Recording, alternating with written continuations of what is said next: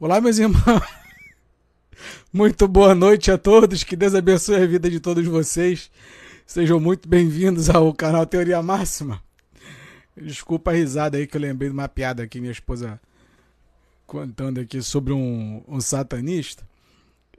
e não tem como não rir é, de algumas figuras que aparecem na que aparecem nas redes sociais. Olha, é uma é cada coisa que a gente vê por aqui que, meu pai do céu.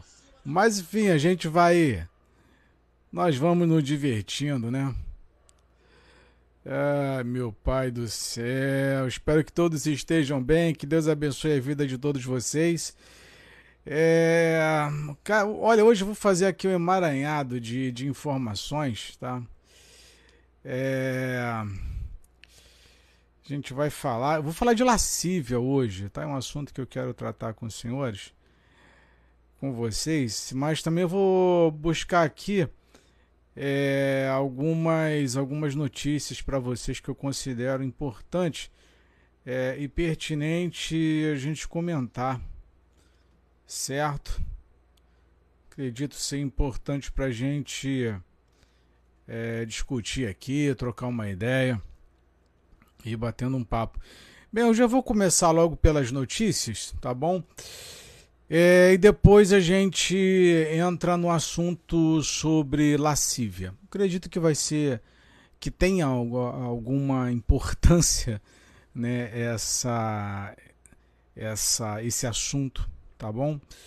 Acredito que vai ajudar a gente a refletir em alguma coisa. Mas vamos lá. É, a pré notícia. Deixa eu pegar aqui logo a. Acho que é uma das mais delicadas. As duas são importantes. Inclusive, eu acabei de publicar um vídeo para vocês aí é, sobre essas duas notícias que eu vou ler na íntegra para vocês, tá? A primeira notícia é o seguinte: é, é a primeira vez que isto acontece. Exército dos Estados Unidos vai enviar mais de 300 militares para a Amazônia e Brasil intensifica a preparação para o combate. Né? Quem pega assim a manchete, é, o título, é, já fica logo, meu Deus do céu, vão tomar a Amazônia, vão invadir a Amazônia. Gente, não tem nada disso. Tá? Então já fica aqui um recado para as tias do Zap aí que é, estão orando para que é, os militares tomem poder, não sei o que. Aí junta de tudo, né? Junta os militares que vão tomar o poder, junta o pessoal da conspiração que fala que olha, o exército norte-americano dos Estados Unidos está tomando a Amazônia, e junta tudo que ninguém se entende nada, certo?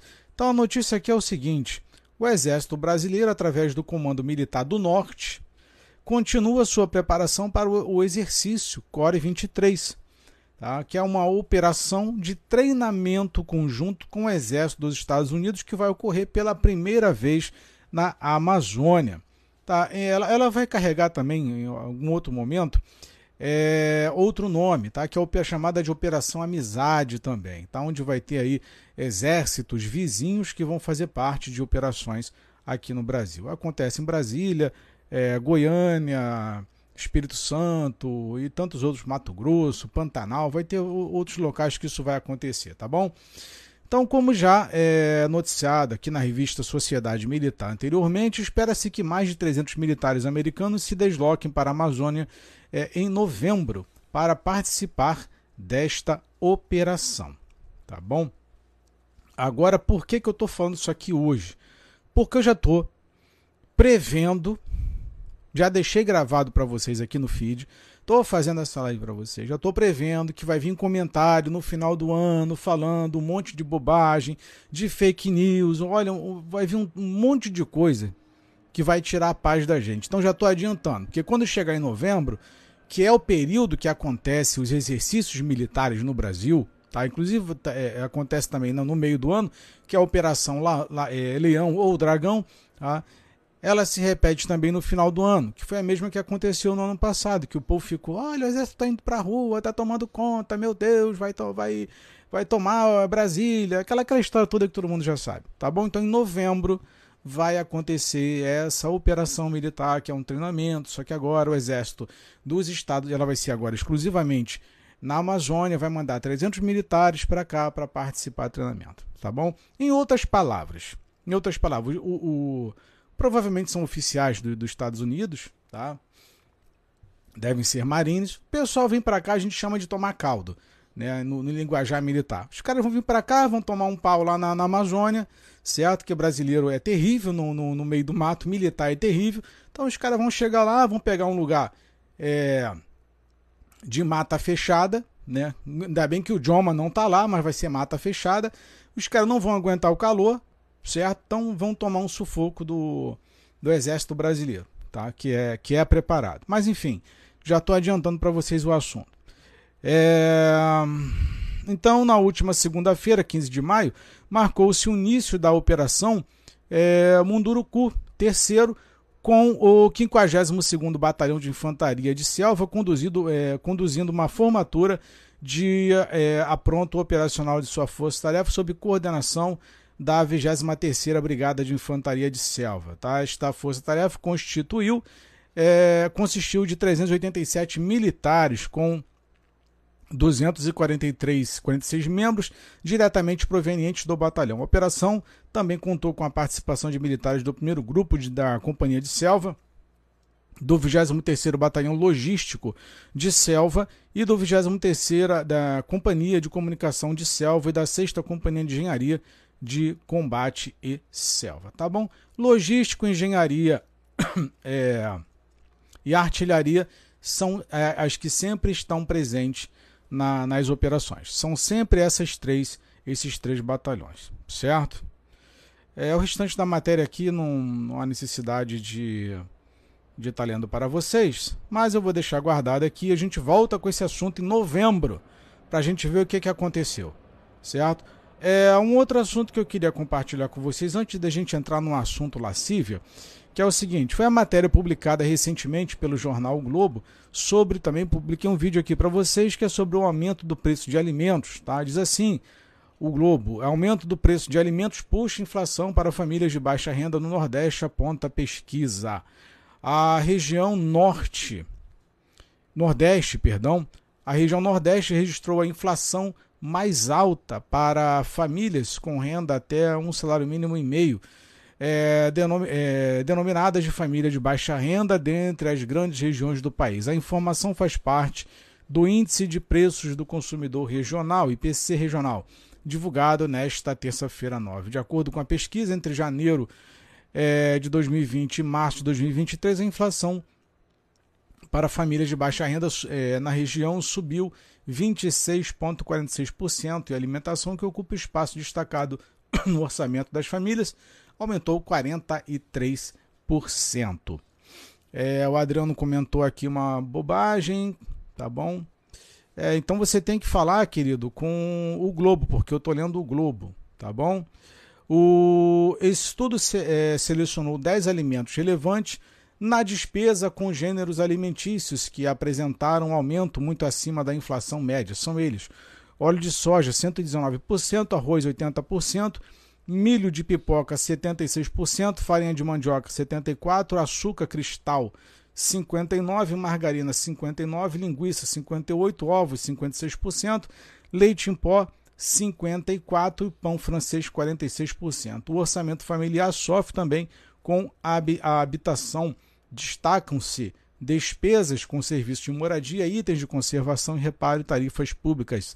Entre janeiro de 2020 e março de 2023, as despesas com habitação avançaram 25,8%. Neste grupo merece também destaque as seguintes despesas: de botijão de gás, 61%, material de limpeza, 39%, energia elétrica, 24%. Despesas com saúde e cuidados. Tá? Deixa eu ver aqui. A Suzy, boa noite. O Adriano, calma aí, o Adriano deve estar com sono. Adriano, segura aí. Vai lá descansar. Você deve estar muito cansado. Pronto.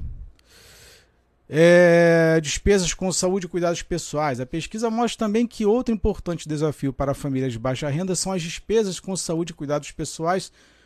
É, grupos de despesa que subiu em média 19,24%. Dentre este grupo, merece destaque itens básicos de higiene como sabonete, aumento de 56%, creme dental 44%, papel higiênico também 44%. Por fim, vale comentar o comportamento do grupo é, transporte, que compromete 11,4% do orçamento familiar de baixa renda, que registrou avanço de 18% entre é, 2020 e 2023, conduzido pelo preço dos combustíveis, entre os quais vale citar o diesel 55,88% e a gasolina 24%.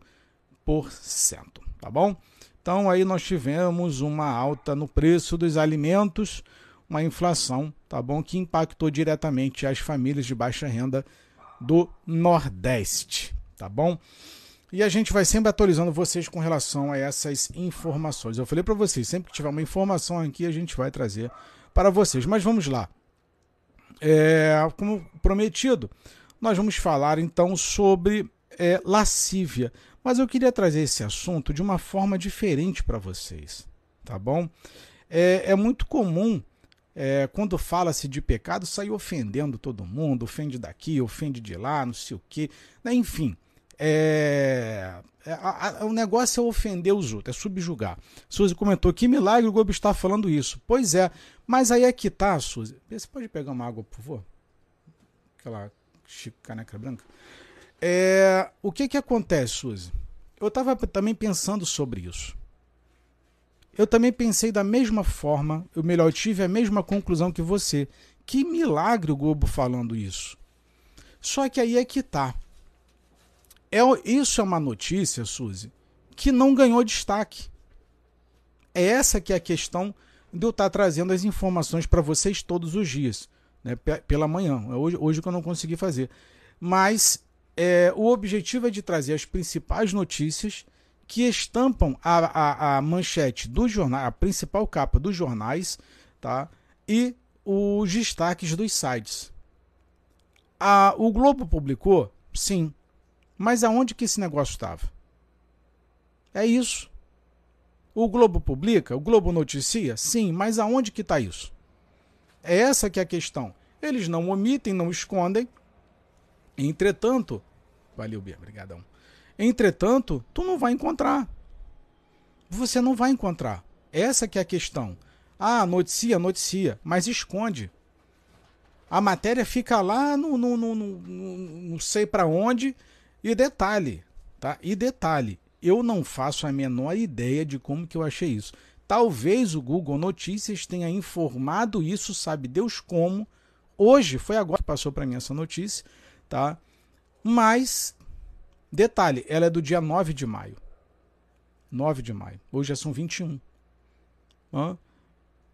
Pô, duas semanas para pegar uma matéria? Para ler uma, uma notícia? É disso que eu estou falando com vocês. As coisas não chegam de imediato. Ah, noticia, mas deixa guardadinho lá. Fica lá. Aí, de semanas depois, é que a gente vai encontrar. Esse que é o problema. Entendeu? É essa que é a dificuldade de todo. Ninguém, vamos, vamos ser sinceros, né? Ninguém tem tempo de ficar é, vasculhando todo o, o, site, caderno de economia, não sei o que e tal. Não, não dá para não dá. Noticiou, noticiou. Tava onde? Não sei, sei que demorou duas semanas, tá? Ah, o Nathan Costa, meu amigo, é, pecado não existe. O que existe é uma pessoa de mau caráter. Ótimo. É, Suzy, é, acho que eles ficam com vontade de escancarar, mas o dinheiro fecha a boca deles. É uma, uma forma de interpretar, de, de tentar entender isso daqui. Né? Mas, mas é o que eu estou falando, como está tudo muito recente ainda no governo, a gente vai acompanhando de longe, vai, vai fingindo que não está vendo nada, e daí a gente vai raciocinando. Mas vamos lá. Com relação a, ao pecado, tá? Vamos lá. É, o pecado da lascívia. A gente vai tentar entrar aqui mais voltado para as redes sociais, tá bom? Mais voltado para as redes sociais. Que eu quero que os senhores entendam é o seguinte: a gente se preocupa muito, ah, o pecado, o pecado, o pecado, e a gente está ali. É, vamos, vamos, ser honestos. Nós somos vítimas e reféns, somos reféns de rede social. Você, por mais que é, force o algoritmo trazer algumas informações para vocês, para a gente, para nós que somos consumidores, o, o, algoritmo sempre vai trazer a, a, alguma nojeira, é, alguma bobagem, é, alguma coisa voltada a, a questões de sensualidade. Sempre vai trazer. Não tem como. Porque o objetivo das plataformas é esse.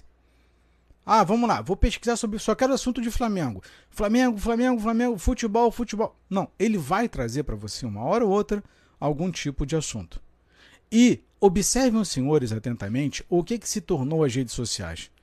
Principalmente Instagram e TikTok se a lascívia não tomou conta das redes sociais, a sensualidade não tomou conta principalmente dessas duas plataformas, aonde elas praticamente no, eh, lidam com imagens. Né? Não, não, não é o, o, forte dessas duas plataformas, TikTok e Insta, não é texto, é imagem, é vídeo, certo? Então o impacto gerado é, por essas ambas as plataformas, é, elas são muito fortes. Mas vamos lá. Na carta que Paulo escreveu aos Gálatas, ele fala de algumas das mais evidentes obras da carne que fazem oposição ao Espírito de Deus. Entre elas está a lascívia. Gálatas capítulo 5, versículo 19. Este pecado é mencionado logo depois da prostituição e impureza. E então, como entender o significado da lascívia? Primeiro, vamos ao texto em grego língua em que o Novo Testamento foi escrito. O termo grego para lascívia é ausegeia, que, segundo a famosa concordância de Strong, significa luxúria é, desenfreada, excesso, é, licenciosidade, lascívia, libertinagem, caráter ultrajante, é, é, impudência, desaforo, insolência e por aí vai. O comentário bíblico, Bicon, é, discorrendo sobre o texto de Gálatas 5,19, lança maior luz. Abre aspas. Trata-se de conduta temerária, escárnio desavergonhado dos padrões de decência pública e até respeito próprio, sem levar em conta o direito dos outros. Não é isso que acontece nas redes sociais? Não é assim? Hum. É, o Natan comentou: a ideia do pecado foi inventada para controlar a vida dos outros e beleza, legal. Então o que acontece? É, a questão toda ela volta-se para a seguinte forma: como nós somos consumidores é, passivos, pratica, em sua grande maioria, nas redes sociais, a gente se torna refém disso. Querendo ou não, daqui a pouco, por exemplo, eu vou entrar nesse mérito ainda. Tem um apóstolo no Rio de Janeiro que ele é, é por exemplo, eu já publiquei isso aqui para vocês, já mostrei para vocês as fotografias. O cara só publica, ele é apóstolo aqui no Rio de Janeiro, tem uma igreja dele. O cara só publica foto pelado, mano. E é apóstolo. O cara carrega com ele o pecado da lascívia e, e leva isso para que outras pessoas também sejam contaminadas e impactadas com esse desejo e não se importa. Um apóstolo, inclusive, é, recentemente no jogo do Flamengo e Goiás, ele estava aqui no Maracanã e foi lá orar pelo Marco Braz. Aí fez lá um, uma oração, film, ficou bem posicionado, que era para filmá-lo, estava tudo bem montado. Filmaram lá o, o, o apóstolo certo? Orando pelo Marcos Braz lá e tal. Então o cara tá no meio da, da turma aí.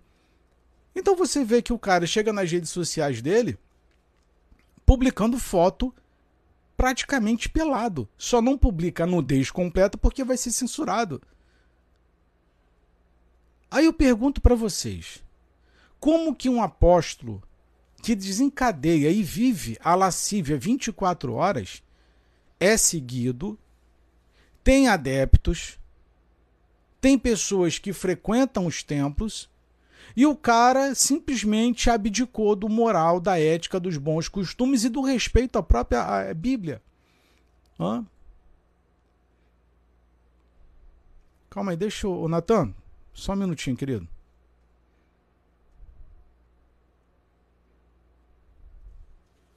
Pronto. Aí você pensa, como?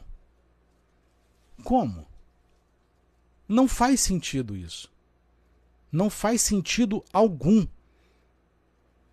Ou as pessoas perderam a capacidade de raciocínio, ou as pessoas perderam a capacidade de pensar, ou elas estão aceitando tudo é, de, uma forma assim incrível. Porque não faz sentido isso. É a mesma coisa que chegar para vocês uma pastora pregar seminua. É a mesma coisa. Um apóstolo pelado, uma pastora seminua e pregando de lingerie não faz a menor diferença e as pessoas aceitarem isso. É a mesma coisa. É a questão de, por exemplo, por que, que a gente eh, tolera esse tipo de coisa? Porque nós nos acostumamos à liderança mentindo, à liderança roubando, à liderança toma, levando dízimo e levando oferta. Então, ao, ao longo, ao passar do tempo, nós vamos nos acostumando com um pecado que nós achamos uma, que um apóstolo pelado é normal, é comum. E isso não faz sentido algum. Não faz sentido. As suas, os valores estão invertidos hoje em dia. É, olha, sinceramente, às vezes eu fico me perguntando. É, a Suzy comentou aqui, acho que, que eles ficam com vontade de, de escancarar, mas, mas o dinheiro. Ah, sim, tá outro comentário. Eu, eu fico me perguntando é, cadê os pais? Por exemplo, o apóstolo. Ele tem um pai, tem uma mãe, ele tem um familiar. Cadê a família desse cara? Que não chega para falar, rapaz, o que, que você está fazendo? Que isso? Como é que você trata as mulheres assim? E se você for no perfil do cara, inclusive já deu uma confusão aí semana passada, é, dele tá cantando mulher casada e o, e o marido da mulher expôs a, o, o que tinha acontecido lá, do, do, da abordagem que o cara fez à mulher. Sabe? Aí, marido deixa a mulher frequentar uma igreja dessa, as mulheres se permitem estar num ambiente desse, onde o cara não tem pudor, não tem ética, não tem moral. Não dá para entender. Sinceramente, não dá para entender. O ministro da palavra, seja bem-vindo, querido. Não dá para entender, mas vamos lá. Lascívia, portanto, é o pecado da sensualidade demasiada, do excessivo desejo pelo prazer sexual que se manifesta na falta de pudor, quer seja na forma de falar, de vestir ou de se portar. Hã? É o pecado do sexo ainda não consumado, mas já instalado na mente e no coração. O que, que, o que, que a gente mais vê hoje nas redes sociais? O que, que o algoritmo mais entrega nas redes, nas redes sociais? Por exemplo, se você falar de política, ah, você não é bem-vindo na plataforma. Bloqueia. Ah, você falou de um, um ministro não pode falar, bloqueia. Ah, mas agora se você mostrar peito, bunda, bíceps, pode, o algoritmo, meu irmão, vai sorrir para você. Por quê? Porque o algoritmo ele sobrevive disso. O algoritmo, ele foi, as redes sociais, elas foram criadas para isso. É por conta de um, é, é, um influenciador, um criador de conteúdo ou outro, que vai trazer conteúdos educacionais e informações, como é o caso aqui mas em sua grande maioria as plataformas elas objetivam provocar essas reações de lascívia nas pessoas, provocar o pecado, sim. Como não? Como não? O objetivo é esse. Só que por se tratar, é porque eles não podem dizer assim, olha, não pode falar de política aqui. Não pode falar disso daqui, não pode falar, não, aqui a gente só quer sexo, só quer sensualidade. É porque eles não podem falar dessa forma. Mas a, a grande realidade é essa. Então você pega pessoas com é, uma péssima formação familiar, péssimo caráter, aí você dá de bandeja um ambiente que não censura se você aparecer seminua ou seminu, é prato cheio. Mas vamos lá. É, então a pornografia ela é uma forma de lascívia tanto quanto as piadas imorais com conotação sexual também o são. Lascívia é um dos pecados mais cometidos hoje, sobretudo nas redes sociais, com a exacerbação do corpo em fotos e vídeos, que é o que nós estamos falando aqui, fotos ou vídeos, tá?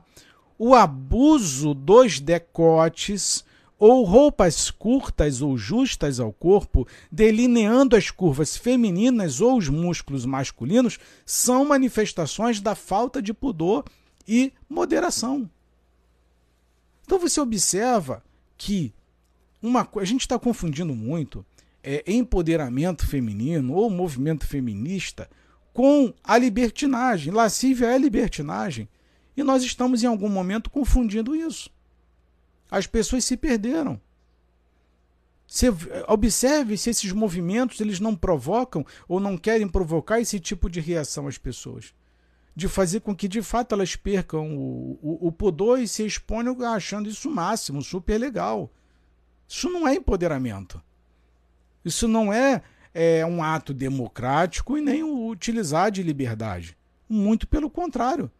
Você está cometendo um pecado contra você mesmo. Agora, vamos lá, vamos ser sinceros. Ah, mas Max, você não está fazendo cagação de regra? Não, eu estou pouco me lixando para quem faz isso. Estou apenas expondo um assunto.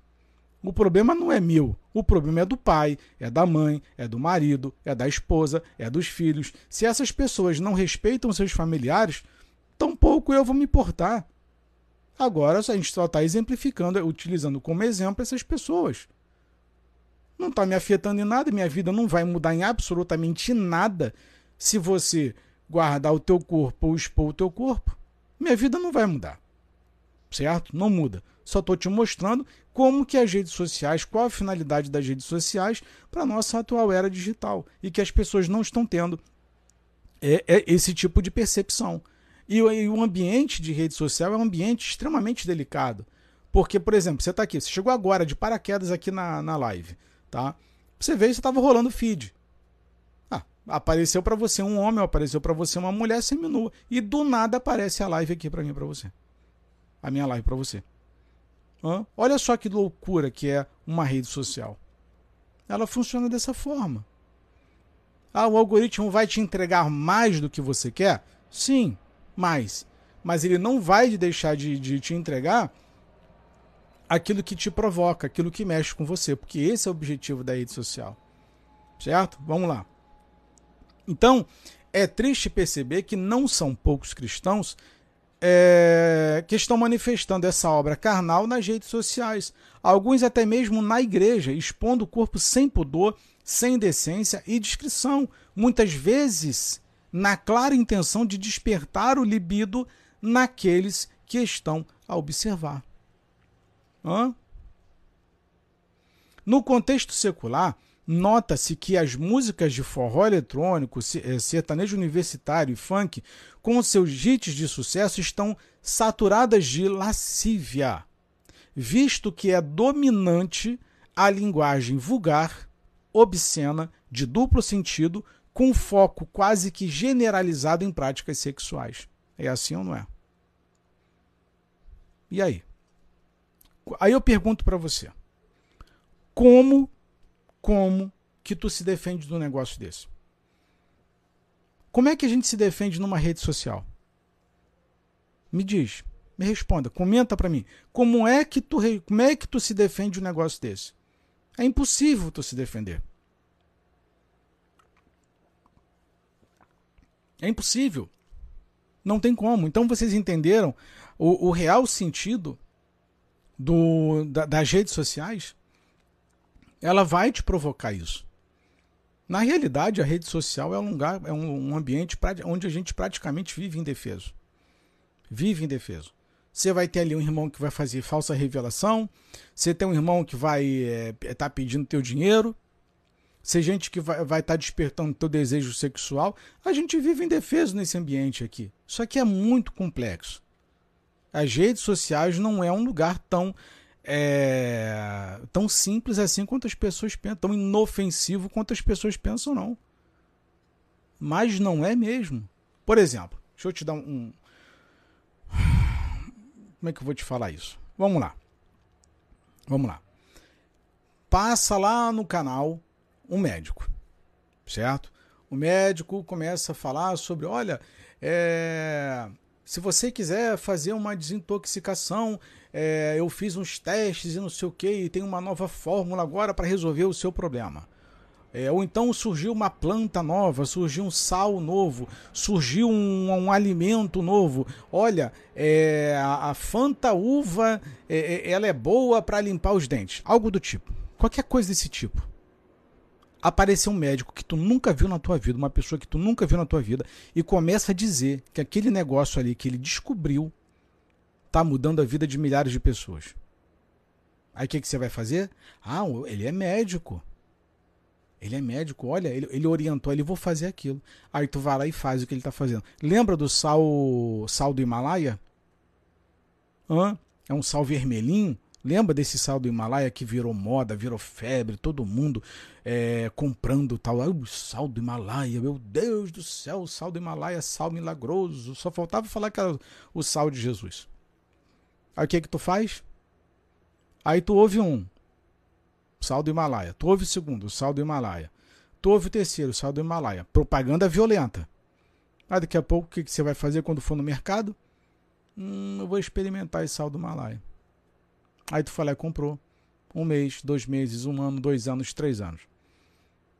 Aí saiu um estudo recente que esse papo de sal do Himalaia, os caras botam tal no corante vermelho ou rosa, que é um monte de tinta que aquela, aquele grãos, os grãos né, é, maiores do, do sal do Himalaia, quando você consome aquele negócio, te, te traz enorme prejuízo à tua saúde.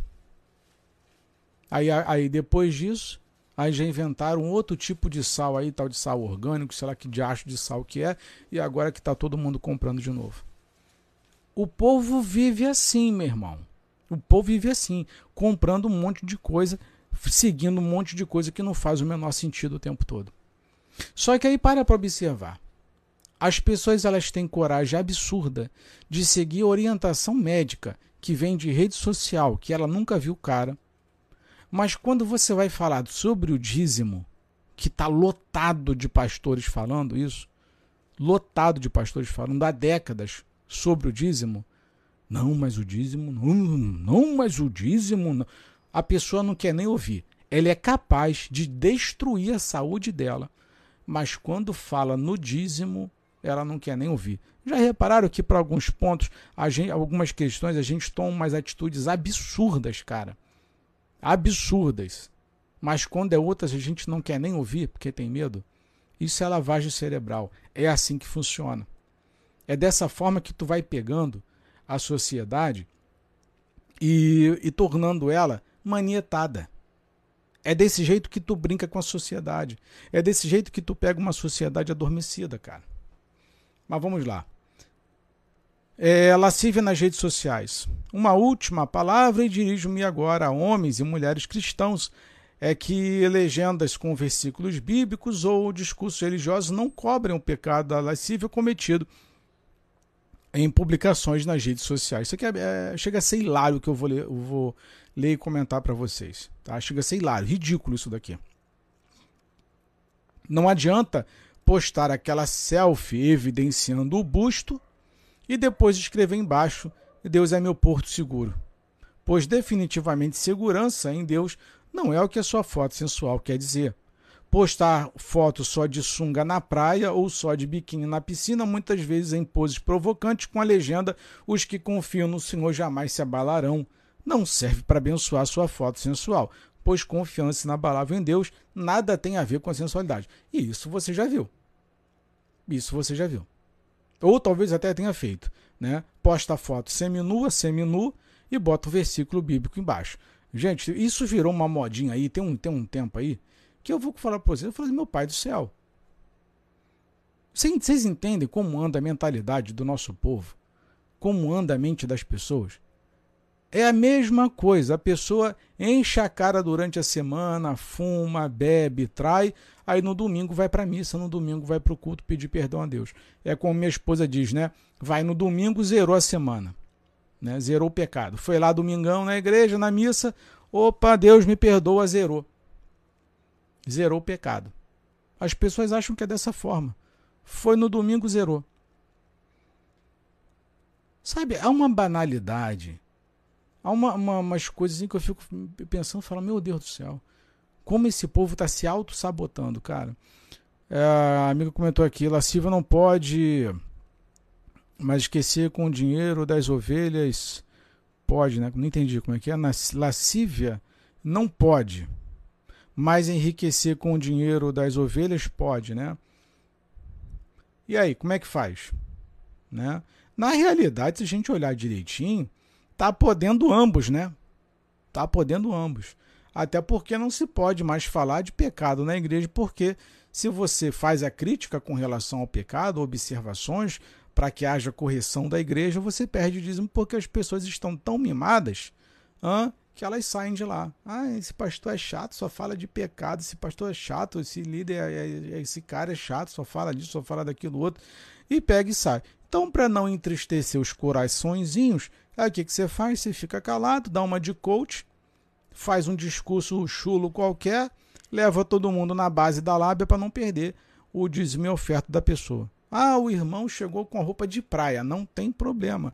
É por isso que existe aí, por exemplo, uma bola de neve, que é uma igreja com uma teologia liberal praticamente. Né? Isso não tem problema nenhum. Daqui a pouco se aceita, inclusive, é, até que você vá acompanhado com, com um amante.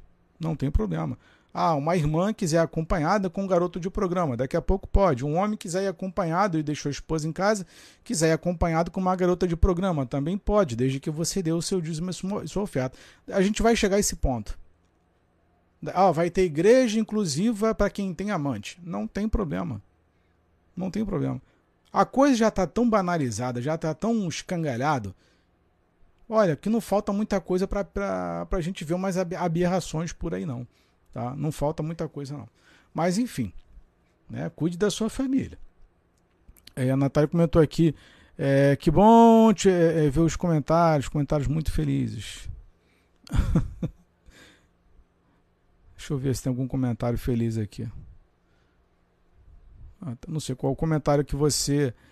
É, é, perdão. Opa, acho que eu mandei aqui o convite errado. É...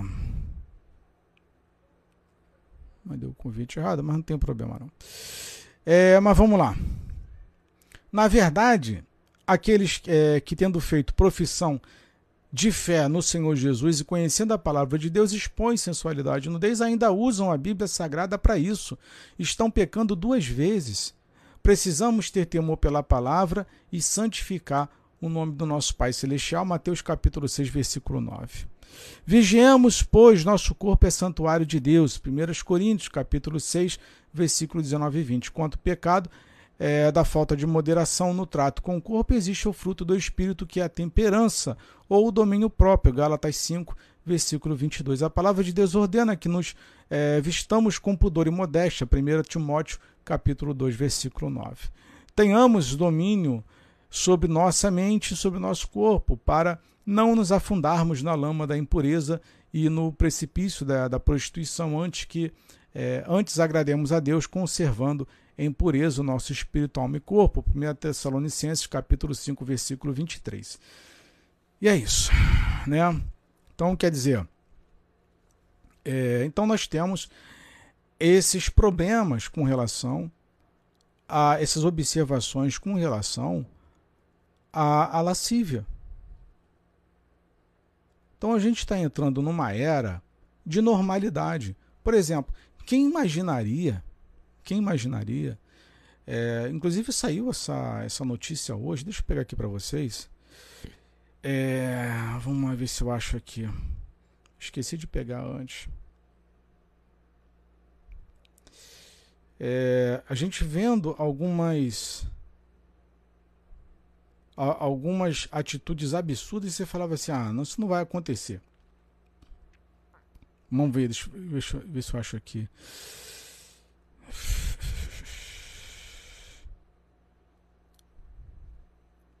Tá aqui. É uma notícia que havia saído que é o seguinte: é, o apóstolo Valdemiro pede 10 milhões de reais é, para os fiéis. 10 milhões. 10 milhões. Quem imaginaria que um dia nós pudéssemos ver isso? Hã? Quem imaginaria?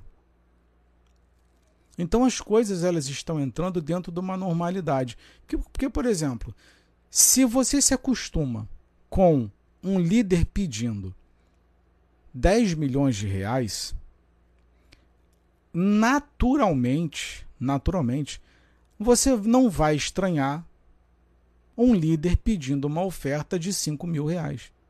Você não vai estranhar. Porque você vai fazer logo, isso aqui vai chamar método de comparação. Na hora você vai falar, poxa, mas o cara está pedindo lá 10 milhões. 10 milhões, 10 milhões o tempo todo, 10 milhões. De... Quanto que custou o templo de, de Salomão? Ah, 700 milhões de reais. Tudo na casa do milhão.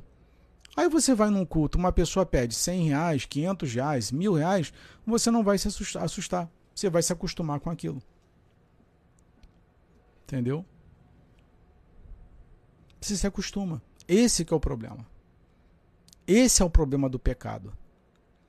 O problema, meus irmãos, é quando nós passamos a nos acostumar com o pecado. Esse é o problema. Que, que eu sempre falo aqui com vocês? Eu nunca peço absolutamente nada para vocês aqui na live. Nada. Nada. É o cuidado que eu procuro ter comigo e respeito com vocês. É uma questão de ética. Eu jamais vou abrir uma live na intenção de ficar pedindo dinheiro. Mas a questão é, é de que tanto se fala de dinheiro, se ouve falar de dinheiro, que a gente acha isso normal. O pecado ele vai, ele vai se tornar algo normal dentro da igreja. Ou seja, ah, quem imaginaria é, de numa igreja falar de pedir voto para político, político subir num púlpito? Isso era um escândalo. Pedir dinheiro, pastor rico, isso era um escândalo. Hoje é normal. Hã? Hoje é normal você ver os pastores trocando de esposa. O cara pega, separa, ou, ou quando não separa, trai, e todo mundo sabe, e a coisa continua do mesmo jeito. Mantém suas mansões, seus carros de luxo, viagens é, internacionais, não, não gera mais escândalo. Não, não, tá todo mundo acostumado. A gente trata, tá, nós estamos tratando o pecado é, como se tivesse pecado. Vem cá, vamos tomar um café comigo hoje? Oi, pecado, não gostaria de entrar e tomar uma xícara de café? Ficou uma coisa normal, cara. Tá normal tratar o pecado. Tá normal, a gente está fazendo carinho no pecado o tempo todo. Nós estamos sendo coniventes e conveni... o pecado virou um ato de conveniência. É como se eu fosse no supermercado. Hum, deixa eu ver qual pecado que eu vou cometer hoje. Tá assim. Tá assim. É uma prateleira. Ah, hum, eu acho que eu vou trair minha esposa hoje. Aí, ah, eu acho que eu vou pegar dinheiro, dízimo oferta hoje. Virou uma prateleira, você escolhe o que quer fazer. A sem vergonhice está tão grande que virou assim um mercado, um supermercado. Os caras vendem de tudo, ninguém questiona, apoia político, ninguém questiona. Vocês já repararam que nós estamos tolerando na igreja coisas que há, há décadas isso seria abominável? E tá tudo normal, cara. Aí o problema é que a gente acha que tudo tá tão normal que tu vai pro céu do jeito que tu tá. Esse que é o problema. Ah, não, eu vou pro céu. Não, eu vou pro céu. Não, tenho certeza que eu vou pro céu. É isso. A mente já está tão cauterizada, está tão conformada com as coisas, que está tudo sendo tratado com uma naturalidade absurda, cara. Sabe? Mas, enfim, é, é, é uma questão de consciência pessoal. A minha finalidade aqui, repito, não é ficar cagando regra para ninguém. Só estou pegando uma situação, um ponto de vista, apresento para vocês e vocês façam análise é, na vida particular e privada de vocês, com seus familiares, com sua esposa, com seus filhos. Aí é com vocês. Não posso determinar nada, não estou aqui para determinar absolutamente nada. Mas apenas, olha, vamos pensar. A questão é pensar, tá? Vou pegar aqui os comentários. É... A Natália comentou aqui, beleza. Jurandir. É, a Inês, estamos numa Babilônia mesmo, temos que nos humilhar. Mas está faltando isso, o, o Inês. Nós perdemos. É, sabe qual é o problema? É que a gente acha o Inês, a gente camufla o nosso pecado é, tomando uma santa ceia, dando dízimo, dando uma oferta, é, fazendo boas ações, é, é, fazendo coisas do dia a dia, sabe, se envolvendo com algumas coisas é, dentro do ambiente religioso. E a gente vai camuflando e não percebe, a gente camufla o pecado o tempo inteiro. Então, isso que você falou que é importantíssimo, quando é que eu me humilho? Cara, quando eu tenho a consciência de que nós somos um verme, de que nós não merecemos absolutamente nada. O problema é que nós achamos, olha como eu falo em línguas, olha como eu prego, olha como, é, como eu rodopio na igreja, como o Espírito Santo me usa, eu saio rodando, rodando, rodando, rodando, rodando, uma coisa de. Esse que é o problema. Olha, eu falo em línguas, olha. Esse que é o problema. Aí como é que eu vou me humilhar? Olha, o irmão vai para o monte, o irmão está no monte, olha só. Quando é que você vai ter essa consciência? Quando é que o pecado vai te acusar? Porque é o que eu falei para vocês, a gente está entrando numa normalidade, ou, perdão, numa normatização de pecado. O que, que é pecado para a gente hoje? O que, que é pecado? O conceito de pecado mudou. É esse que é o problema, Inês. Ele mudou. O que era condenado lá atrás, envolvimento de, de igreja com política, Hoje, não, hoje eu estou indo, indo para frente do quartel. O que era pecado, um pastor milionário? Não, agora é normal. Vocês lembram aí na década de 70, 80, os mais, mais velhos como eu, nos anos 90, nem se ouvia falar de bispo. Nem existia bispo. Era só pastor. E olhe lá. Agora, mano. Agora tu, eu entro no, no, no TikTok, no, entro, entro no YouTube, Apóstolo, apóstolo, apóstolo. Eu nunca vi tanto apóstolo na minha vida, rapaz. Ou seja, houve uma banalização do que é ser apóstolo. E a gente está aceitando. Ah, não, pai, o pastor rico não tem problema, não. Ah, o pastor envolvido com coisa errada não tem problema, não. Então a gente está banalizando e nós perdemos o conceito do que é pecado. É, é, essa que é a questão. Lembra da igreja de Laodiceia? Ah, tu diz que é rica né? Tá abastada, poderosa, toda, pom toda pomposa. Mas eu te digo, tu és pobre, miserável, cega e nua. Aconselho-te que de mim compre ouro refinado. É isso. Ela perdeu o, o a, a, igreja de, de, de Laodiceia havia perdido o conceito do que era, do que estava errado. E nós estamos perdendo. A gente está achando que tudo é normal. É como num casamento. Ah, o marido foi lá, bateu na mulher. A mulher, ah, não, foi um momento de raiva, não sei o que e tal. Desculpou. Segunda vez, a mesma coisa. Terceira, acostumou. Aí a pessoa vira escrava daquela situação ali. Hã? Tá normal. Tu vai na igreja e tá tudo normal. Se fala mais em dinheiro do que amor ao próximo, do que em Jesus. Aí tá ali. Por isso que os caras fizeram o Cruise Summit, que eu, que eu já tanto falo com vocês aqui, pedindo, vendendo ingresso a 8 mil reais.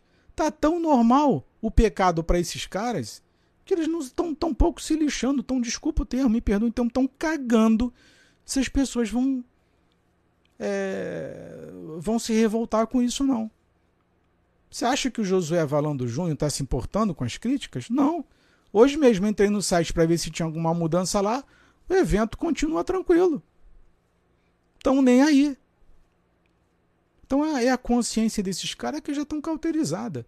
Aí vai o cauterizando de todo mundo. Aí tu pega um cara, um líder com uma mente cauterizada, sem julgamento, tá? Os membros consentem com aquilo, não se afasta daquilo, porque o ideal seria o quê? Opa, calma aí, meu pastor está agindo de forma errada.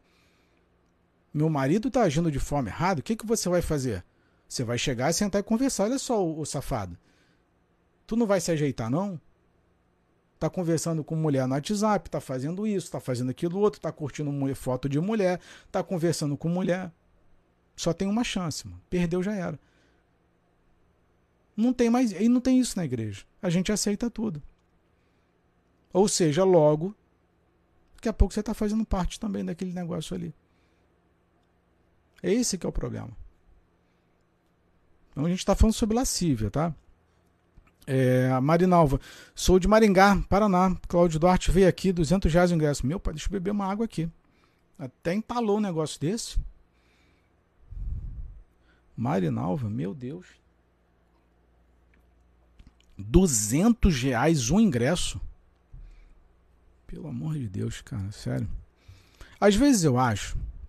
Não tô, não tô desfazendo o comentário da Marinalva, não. Mas às vezes eu acho que vocês comentam as coisas aqui para me irritar, não é possível. Porque vocês sabem que isso me irrita. Cara, 200 reais um ingresso. Que isso, mano? pelo amor de Deus. O, o, o Marinalva, com todo respeito, eu vou salvar o teu comentário porque eu vou pesquisar sobre isso.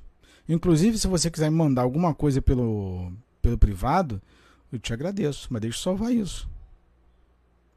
Eu vou, pelo amor de Deus.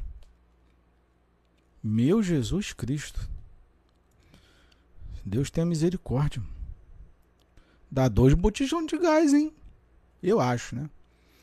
Eu acho. Em alguns estados aí tá 120 reais o botijão. A Fátima, Paulo escreveu dias difíceis, mas é, amantes dos prazeres é, que amigos de Deus, 2 Timóteo capítulo 3. A Inês, o reino de Deus está toma, é, tomado por esforço. Aí, atualizou aqui. Adoro quando atualiza. É... Deixa eu pegar aqui. Sofia dos Santos, boa noite. Inês, fam... as famílias estão sendo atacadas, mas nós temos que. Que para o pai Inês, arrogância espiritual, achando que Jesus precisa de nós. Esse que é o problema, Inês. Aliás, foi muito bom teu comentário, porque isso aqui acontece muito. A gente tem essa arrogância de achar, ah, eu sou vaso de Deus. Ah, não sei o que é vaso. Gente, nós não somos nada. Nada perante Deus. Absolutamente nada perante Deus. Trapo de imundícia não é nada. Leia Malaquias lá para vocês verem. Ah, quando o, o, os sacerdotes ofereciam sacrifício para Deus. Aí Deus falava lá: Vocês estão me oferecendo é pão imundo. Eu vou aceitar esse negócio aí. Era arrogância. Achando que Deus é, merecia qualquer coisa. E a gente está tá agindo da mesma forma, a Inês. Mas quem começou é, com isso foi a Yurd dizendo é, que nós não poderíamos dizer que éramos pobres. Ah, sim, a teologia da prosperidade vai ter um forte impacto nos anos 80 e 90, né? A Joseli Alves deixou o comentário dela. É o Márcio. Boa noite, Max. Enrolar a língua não quer dizer que você está sendo usado pelo Espírito Santo, de fato. Mas é que tá é, a, a, a, nossa geração de evangélicos é, ela não, não tem buscado discernimento espiritual, discernimento de espírito. Enrolou a língua, meu irmão. Ó, enrolou a língua, rodopiou. Deus manda te dizer, já era. Já era, foi. Já, já, já perdeu. O povo não tem discernimento de espírito, o povo está perdendo. E o discernimento de espírito é um dos principais dons para a sobrevivência hoje. Olha, se você quiser sobreviver no meio gospel, no meio dessas denominações que estão aí hoje, tu tem que buscar, pedir muita misericórdia de Deus e pedir muito discernimento de espírito, senão tu vai ser enrolado. E eu tenho falado isso com vocês faz tempo. Inês, estamos numa, numa, numa Babilônia e Deus está irado. Ah, sim, por conta disso que vem a ira dele, a justiça dele, né? Salete, Pai de Cristo, Pai, irmã Inês. É, qual é a igreja que faz reunião, oração hoje e vê quem vai orar pela salvação do esposo, da, da esposa tal? É, o Jailton, é, o que chamar não é importante. Entendi. Mário César, ser usado pelo Espírito Santo é quando eu ajudo alguém faminto ou doente. Olha, mas vai, ô Mário, colocar isso na cabeça das pessoas. É o que eu tenho falado aqui. Vocês vão participar aí de lives, assistir live de revelação. Eles vão revelar um monte de coisa, mas nunca revela assim, olha, Deus manda te dizer aí, fulano, que é para tu ajudar o teu, teu vizinho que está passando fome. Vocês nunca vão ouvir isso numa live. Nunca vai ter uma revelação dessa. Nunca. Nunca que eles vão te revelar para você ajudar o próximo. Nunca. E olha que eu assisto essas. É minha esposa que fica, não sei como é que tu aguenta assistir essas lives de revelação, não sei o quê. Mas eu acabo assistindo. Não tem. É só Deus vai te dar vitória, Deus manda te dizer, é, Deus manda, a, avisa que, que um carro ia te atropelar, que tu foi livre. É só isso que tem. Não tem próximo, acabou o próximo. Não existe o próximo na maioria dessas igrejas. Inclusive, eu falei com vocês na live de, de, de ontem, de hoje, eu disse o seguinte: visitem os perfis dos principais pastores do Brasil e veja quantas publicações eles fazem sobre amor próximo. Não tem, mano. Não tem. E olha que eu estou fazendo isso, tá? Olha que eu estou falando isso. Olha que eu estou falando. Atualizou de novo. Vamos lá, deixa eu continuar aqui. Tem que dar um jeito de não atualizar para não perder os comentários de vocês. Que às vezes tem aqui 20 comentários, pego, sobe, perco tudo. Então vamos lá. É, a sensualidade tem entrado na igreja de mansinho e esfriado o amor de muitos, fazendo-os voltar. Olha só. Os olhos para o pecado. Eu falei isso com vocês também na live de ontem. Satanás é, é extremamente inteligente. Ele não vai. Olha, eu, falei com vocês sobre é, ensino de demônios, doutrinas de demônios. A forma com que Satanás age na sutileza é uma coisa impressionante. É impressionante e como tem igreja inteira caindo. Igrejas inteiras caindo, cara. Inteiras. E a turma não tá não tá parando para pensar sobre isso. A turma não tá refletindo sobre isso. Meu Deus do céu. Sabemos que um abismo chama o outro, Salmos 42, 7, e que o salário do pecado é a morte, Romanos 6, 23. O espírito da sensualidade tem invadido a igreja de uma forma assustadora. É importante lutarmos contra ele com fé, oração, santidade e pregando a palavra de Deus, que é a espada do espírito. Vou falar uma coisa para vocês. Olha, de coração, salve-se quem puder.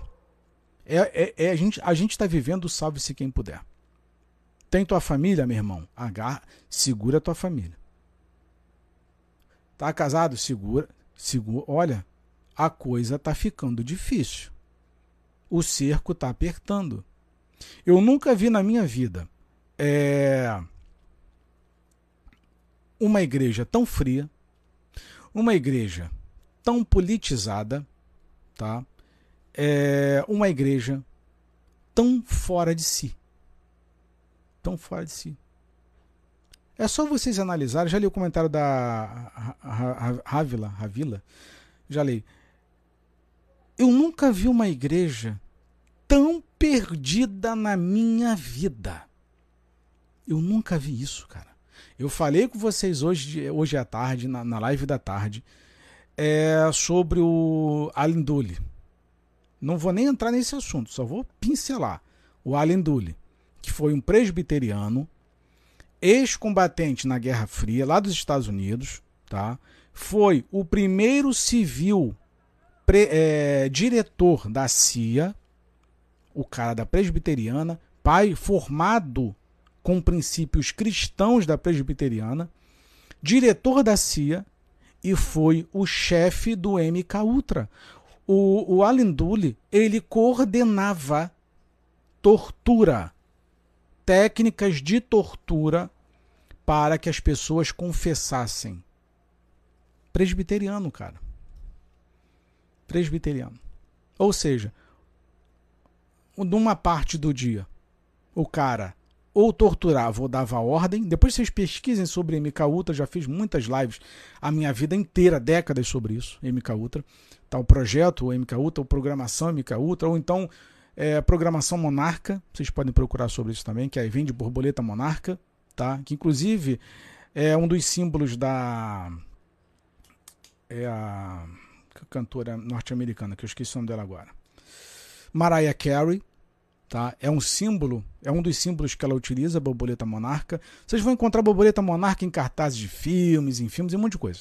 Tá? Depois eu faço um, uma live só sobre borboleta monarca para vocês. E o cara, Alan Dully, da presbiteriana, era torturador, praticava tortura através das técnicas de MK Ultra na CIA. Ou seja, num período de tempo o cara torturava os outros e depois ia para a igreja tomar Santa Ceia. É assim. É desse jeito. É desse jeito. Aí ele mandou estampar lá na sala dele na CIA, na sede da CIA. É, João capítulo 8, versículo 32. E conhecereis a verdade, a verdade vos libertará. Estava falando de Jesus, era da presbiteriana e estava mandando, mandando e torturando pessoas. Faleceu agora, 1969.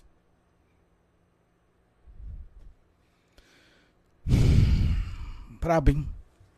Brabo. A história é pior do que a gente imagina. A amiga comentou aqui: qual sua denominação? Te acho tão consciente. Eu já passei por várias denominações, tá? Hoje eu não frequento nenhuma denominação. Apenas visito algumas denominações de pastores amigos meus ou é, de professores é, ou pessoas que trabalharam comigo, que fazem o convite. Ah, Max, dá um pulinho aqui, vamos, vamos, tomar um café, vem aqui e tal. Eu visito. Então, assim, é, hoje eu não estou vinculado a nenhuma denominação, tá, o Rávila? Não estou vinculado. Mas eu frequento sempre que, que pinta um convite ou, ou quando tô, tô, tô afim de, sabe? Hoje eu não tenho esse, esse compromisso de estar tá, é, sentando meu bumbum é, numa denominação, tá? É, isso não me torna, por favor, por favor, meus irmãos, vocês estão me assistindo, isso não me torna nenhum ser especial, nenhum ser diferenciado, é, como alguns vêm aqui falar, ah, você é arrogante, você é sabichão, você é perfeito. Não, não tem nada disso. É apenas uma escolha minha, é uma decisão minha, é uma decisão é, é, tomada em conjunto com a minha própria esposa. Nós estamos procurando denominação. A hora que nós encontrarmos uma denominação que é, seja de acordo com o que nós pensamos, a gente frequenta. Enquanto isso, eu continuo adorando a Deus, servindo a Deus, não dando mau testemunho, fazendo o que eu tenho que fazer como Jesus mandou, pronto, acabou. Certo? Então eu não tenho compromisso com instituição alguma. É só isso, tá bom? Mas vamos lá. Então o que é sensual? Aliás, deixa eu ler o comentário de vocês. Não vou perder de novo. Já perdi. Eu falo que vou perder e perdi. O Jean Paulo, misericórdia. É, a Júlia Batista está ouvindo. Boa noite, é verdade, irmão. Gente, eu recomendo esse livro para vocês. Eu recomendo, recomendo novamente esse livro para vocês. É o Quem Pagou a Conta da jornalista inglesa Stono Sanders. Tá? Jornalista inglesa Stono Sanders. Quem Pagou a Conta. Esse livro vai falar muito sobre a CIA e qual é, por que, que eu li esse livro? Esse livro é de mil, acho que 1996, é muito antigo esse livro, muito velho. Eu era criança quando foi lançado, deve ser de 96. Depois eu pego a data certinho. É, o 96 não, perdão, acho que é mais recente. O que que a, por que que a jornalista escreveu isso e o que que ela colocou lá também? Ela mostra nesse livro como Fernando Henrique, nosso ex-presidente FHC, ele entregou o Brasil para a CIA. É um, esse livro é um documentário, cara. É um documentário. Inclusive, há décadas, tem, deve ter pelo YouTube, se vocês procurarem, bota assim, quem pagou a conta entrevista. Globo, algo do tipo, Globo News ou Globo. Tem uma entrevista excepcional da Globo com essa jornalista.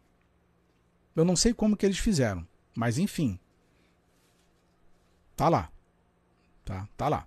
Então, o livro retrata como Fernando Henrique entregou principalmente o nosso setor de telecomunicações para é, a CIA tomar conta. Certo? Por exemplo, quem é militar ou ex-militar sabe qual é o setor mais sensível é, de um país. É o setor de comunicações. Porque ali contém informações sigilosas, é, ou seja, é alto sigilo. O setor de comunicações é o setor mais sensível de qualquer país. Qualquer país. Tanto se vocês pegarem, por exemplo, Bolsonaro já falou sobre isso inúmeras vezes, né, que ele só tinha um, é, melhor, ele trocava de telefone a cada três meses ou seis meses. Isso é uma questão de segurança. Aí as pessoas falam, ah, porque Bolsonaro fez isso, fez aquilo outro. É, é, para não ser investigado. Não. Se vocês analisarem, como eu já analisei, é, o comportamento, por exemplo, do presidente Obama, aliás, a maioria dos presidentes dos Estados Unidos fazem isso, mas Obama fazia muito mais, até porque foi o que eu acompanhei de perto. O Obama não tinha um telefone é, fixo propriamente dele. Ele trocava de telefone o tempo todo, que era justamente para não ser hackeado ou monitorado. Então, isso é uma prática muito comum, muito normal é, dos presidentes. Inclusive, teve um assunto aí, que já vem rolando desde o ano passado, mas avolumou mais esse ano, de que era a proibição do TikTok nos Estados Unidos. Só que aí as pessoas interpretaram de forma equivocada. Não é que o TikTok ele seria proibido é, no Reino Unido ou nos Estados Unidos. Não. Era que os funcionários de governo ou de repartições públicas ligadas ao governo não tivessem o aplicativo TikTok instalado nos seus celulares de trabalho. Era isso. Certo? Porque sabia que monitorava. E monitora. A gente sabe que monitora. Vamos ser sinceros. Tá? Vamos ser honestos. Nós sabemos que todos os aplicativos, todos, sem exceção, eles nos monitoram e roubam as nossas informações. Então, por questão de segurança, foi isso que o governo norte-americano havia falado. Certo? Vamos pegar aqui. É, João Batista, boa noite. João Paulo, boa noite. A Inês, não pregam sobre Deus. É, é usar o sofrimento como meio de ensino é só dinheiro. Pois é. é o Jean, cada um de nós é, temos que buscar a, a Deus. O Gui, é, já li sobre MK Ultra, coisa mega assustadora. Muitos artistas foram torturados. Ah, é tão bom encontrar alguém é, assim que deixa o comentário como o teu, o, o Gui, pelo seguinte que mostra que as pessoas estão buscando essa informação. Eu já falei com vocês aqui, já fiz live para vocês aqui sobre a Britney Spears. É uma que passou por uma é, por processo de MK Ultra, que a, a criatura está altamente perturbada. Se vocês acessarem o Instagram da Britney, tanto que está fechado, tá? Ele é, não, não pode mais comentar lá, tá, tá bloqueado, mas você consegue seguir. A criatura está altamente perturbada, altamente. É, recentemente foi o. que é o chamado de Yeah. Como é que é o nome dele? Fugiu o nome dele aqui agora. É o Yeah, esqueci o dele. Ele mudou de nome. Kanye West. O Kanye West tinha um patrocínio com a Adidas, a Adidas agora encerrou o patrocínio dele, que acho que era de 1, 1 bilhão e 200 milhões o patrocínio, parece. Encerrou, porque o Kanye West é, ele não acusou, ele denunciou a própria indústria é, do entretenimento de, de, de fazer, de provocar, é, de utilizar o MK Ultra contra ele. E ele descobriu quem foi. Foi o próprio personal trainer dele, amando da indústria, que estava utilizando de mecanismos psicológicos para poder fazer a, a lavagem com o cara. E ele percebeu isso. Aí aceitou Jesus e tal, enfim. Tem uma história muito bacana do Kanye West, que ele vai falar sobre a forma como ele aceita Jesus, conhece Jesus se converte e tal. Então ele vai fazer essas denúncias. Agora, quase que 100% dos artistas hoje, eles passam pelo processo de MK Ultra. Eu também publiquei lá no meu site, que é www.teoriamáxima.com.br, tem um estudo lá pesado, não é recomendado para menores, falando sobre a a só porque eu queria. A Marilyn Monroe. A Marilyn Monroe vai ser vítima de, olha, ela vai passar por abusos, aquela mulher vai ser atormentada a vida dela inteira. A Marilyn vai passar por situações absurdas na vida dela. Absurdas, tá? E vou mais além, mas eu vou me preparar para isso, tá? Que é sobre a, a nossa Anitta, a brasileira. Aquela ali é uma também que vai passar por situações ali absurdas. Tá? Mas enfim, deixa a Anitta de lado. Hoje não é dia dela. Mas o MK Ultra é, é bizarro. Tá? O Jonathan, é, eu tô. Eu tô, eu sou candomblessista. Não entendi. É, a Inês, a minha imersão de arrependimento foi é, sem estar é, em igreja é, está só eu, meu Deus. É o Monteiro, está muito difícil até escolher uma igreja para frequentar. De fato, né? Mizinha Peixoto, um beijo, meu amor. Você é maravilhosa. É, Ravila, tenho dúvidas. É, devemos devolver o dízimo para sermos abençoados? Eu comento isso quase todo dia aqui, o, o Ravila. Mas de repente, até o final da live, eu posso puxar esse assunto tá? Mas não, o dízimo ele é parte da lei, certo? Você pode devolver, não tem nada contra dízimo não, gente. Tem nada contra dízimo, oferta, tem nada contra nada não. Até porque a gente é livre para fazer o que quiser, tá? É uma questão de você pegar a Bíblia e começar a entender as coisas lá. Por exemplo, dízimo é errado? Não. É bíblico? É. Ele está inserido aonde? Doutrina cristã ou doutrina da. Ou, ou, ou, ou faz parte da lei? Lei mosaica. Opa, faz parte da lei. Beleza. Você quer dar o dízimo? Pode dar o dízimo. Agora cumpre toda a lei. Só isso. Certo? Acho que está tá, tá bem entendido sobre isso. Ah, é 10%? Não, dá quanto você achar que você tem que, tem que dar. Só não esqueça de cumprir toda a lei. Só isso. Porque o que a igreja evangélica fez? Ela retirou o dízimo da lei, porque é a parte que lhe interessa, que é o dinheiro, que é a grana, é o lucro, a bufufa. Retirou, colocou dentro da doutrina cristã, coisa que não existe. Certo? O que tem no Novo Testamento é ajuda, é, é, enfim, é socorrer os irmãos, é, é ajudar. O que tem no Novo Testamento é ajuda. Então eles retiraram da lei mosaica o discurso do, do dízimo, só que aí eles vão pegar lá em Abraão, dizendo que ah, Abraão já dava o dízimo para Melquisedeque antes da, da lei existir. Certo? Ali na realidade não era dízimo. É porque colocaram como dízimo. Ali era uma propina, porque Abraão precisava passar por um determinado local que deveria atravessar a terra de Melquisedeque, enfim, chegou e, e conversou com Melquisedeque. Depois vocês podem pesquisar sobre isso também. Ali a história foi completamente deturpada. E detalhe, ah, vamos supor que de fato fosse um dízimo e é um dízimo, tá? Quantas vezes Abraão deu dízimo a Melquisedeque?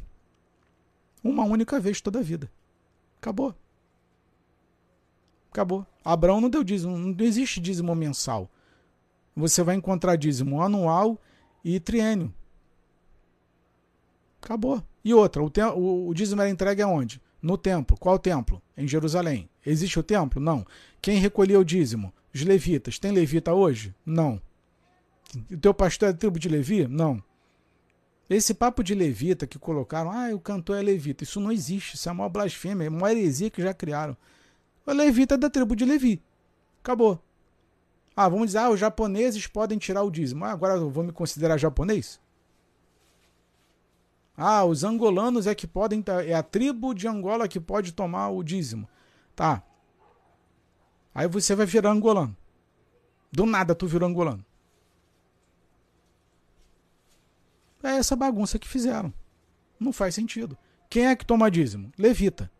O seu pastor é da tribo de Levi? Não. O que, que nós somos diante da Bíblia? Absolutamente nada, nós somos gentios. A gente está fora do contexto, só que os caras utilizaram de um argumento para levar grana. Tudo que é voltado para a grana, os caras são malando para criar é, uma retórica em cima daquilo para se beneficiar. É só vocês olharem. Qual foi o principal mandamento de Jesus? Ama a Deus sobre todas as coisas e o próximo como a ti mesmo. Alguém faz, algum pastor, bispo, apóstolo, fica pregando ali de forma chata, incisiva, tem que amar o próximo, tem que amar o próximo, tem que amar o próximo. Algum deles fazem isso? Não. Opa, então tem alguma coisa errada. Quantas pregações, não vou longe não, tá? Quantas pregações na última semana, ou agora no mês de maio, tu ouviu sobre amar o próximo? Quantas pregações tu já ouviu sobre o dízimo esse mês de maio? Hum? Então tem alguma coisa errada. Ah, quando é dinheiro, todo mundo sabe falar que é uma maravilha, mas quando é o próximo, finge que nunca nem vi. Mas vamos lá. É... O, o, Paulo Henrique. Então quer dizer que se eu dizimar a, e ofertar para estar. Como é que é? Então quer dizer que se eu dizimar e ofertar para estar num lugar confortável errado, não entendi. Eu vou tentar entender e interpretar o que você falou aqui. Tá? Não estou dizendo que é errado dar o dízimo, acabei de falar. Não é errado. O dízimo é da lei, só cumpra a lei. Só isso. São quantas disposições? 638 disposições? Vai cumprir. Só isso. Você quer dar o dízimo? Cumpre as disposições também. Não é cumprir parte da lei. Ah, eu quero guardar o sábado. Guarda o sábado, dá o dízimo e cumpre o restante todo. Só isso, mano. 613 mandamentos. Tem que cumprir tudo. Só isso. Só isso. Não tá lá o dízimo junto? Pronto, só cumprir.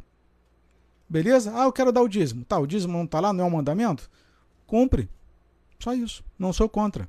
Certo? Só não podem dizer que é uma doutrina cristã, porque não é. Não é. Mas só isso. Tá bom? Quer dar o dízimo? Beleza, só compre aí os 613 disposições ou quantas disposições estiverem lá. Tá bom?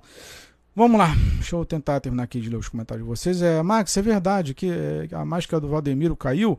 É, eu fiz a live no final de semana sobre isso. Tá, tá tendo uns sérios problemas com ele, viu? Sérios problemas mesmo com, com, com a Mundial. Tá? Muitos problemas, muitos problemas lá.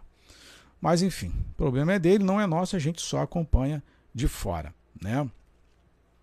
É, mas dízimos e ofertas não é obrigação. É o que eu estou falando. Não é obrigação, mas também não é um ato voluntário, não. não. Gente, não existe. Ah, eu vou cumprir a lei de modo voluntário. Isso não existe. Ou você cumpre a lei ou você não cumpre a lei. Ou você vive na lei ou você não vive. Não tem patifaria com Deus. Não tem meio termo com Deus. Ou você é cristão ou você não é cristão.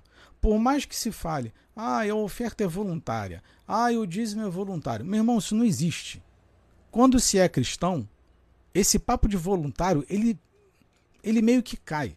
Você se torna na obrigação de ajudar o teu próximo. Acabou. Ai, gente, é, olha, ajudar o próximo não é obrigação. Ah, oferta não é obrigação. Pensa direitinho para a gente não cair num, nesses discursos cômodos, tá? Que a gente começa a camuflar o pecado. Ama a Deus sobre todas as coisas e o próximo como a ti mesmo. Esse é mandamento é irrefutável. Se você não ama o próximo, mano, esquece. Esquece. E a partir do momento que você ama o próximo, a oferta ela, ela, se torna algo obrigatório dentro do teu coração, porque não tem como você amar ao próximo e não ajudá-lo. Ah, é voluntário? Ok. Mas ele, se, ele, ele mexe no teu coração que aquilo te torna uma obrigatoriedade. Porque você sente na obrigação de ajudar o teu irmão. É isso. Ele é subjetivo. Certo? Ah, não é obrigatório? Não é obrigatório como doutrinação. Mas você sente. Na obrigação de ajudar.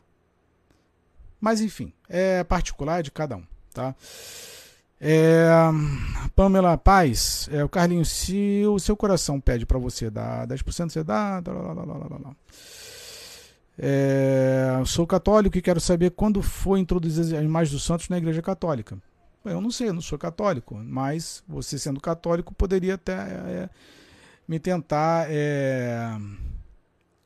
é, me informar, manter informado com relação a isso. Tá?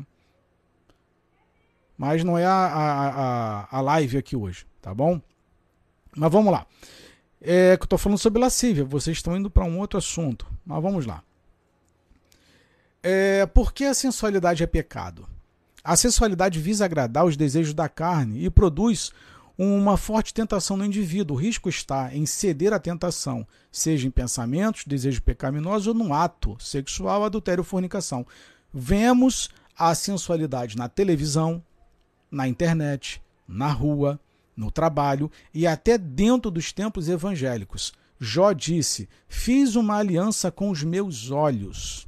Jó, capítulo 31, versículo 1. A Bíblia condena a sensualidade, Romanos capítulo 1, versículo 27, Judas capítulo 1, versículo 19.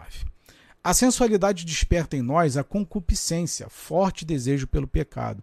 Gálatas, capítulo 5, versículo 16 diz: Digo, porém, andai no espírito e jamais satisfareis a concupiscência da carne.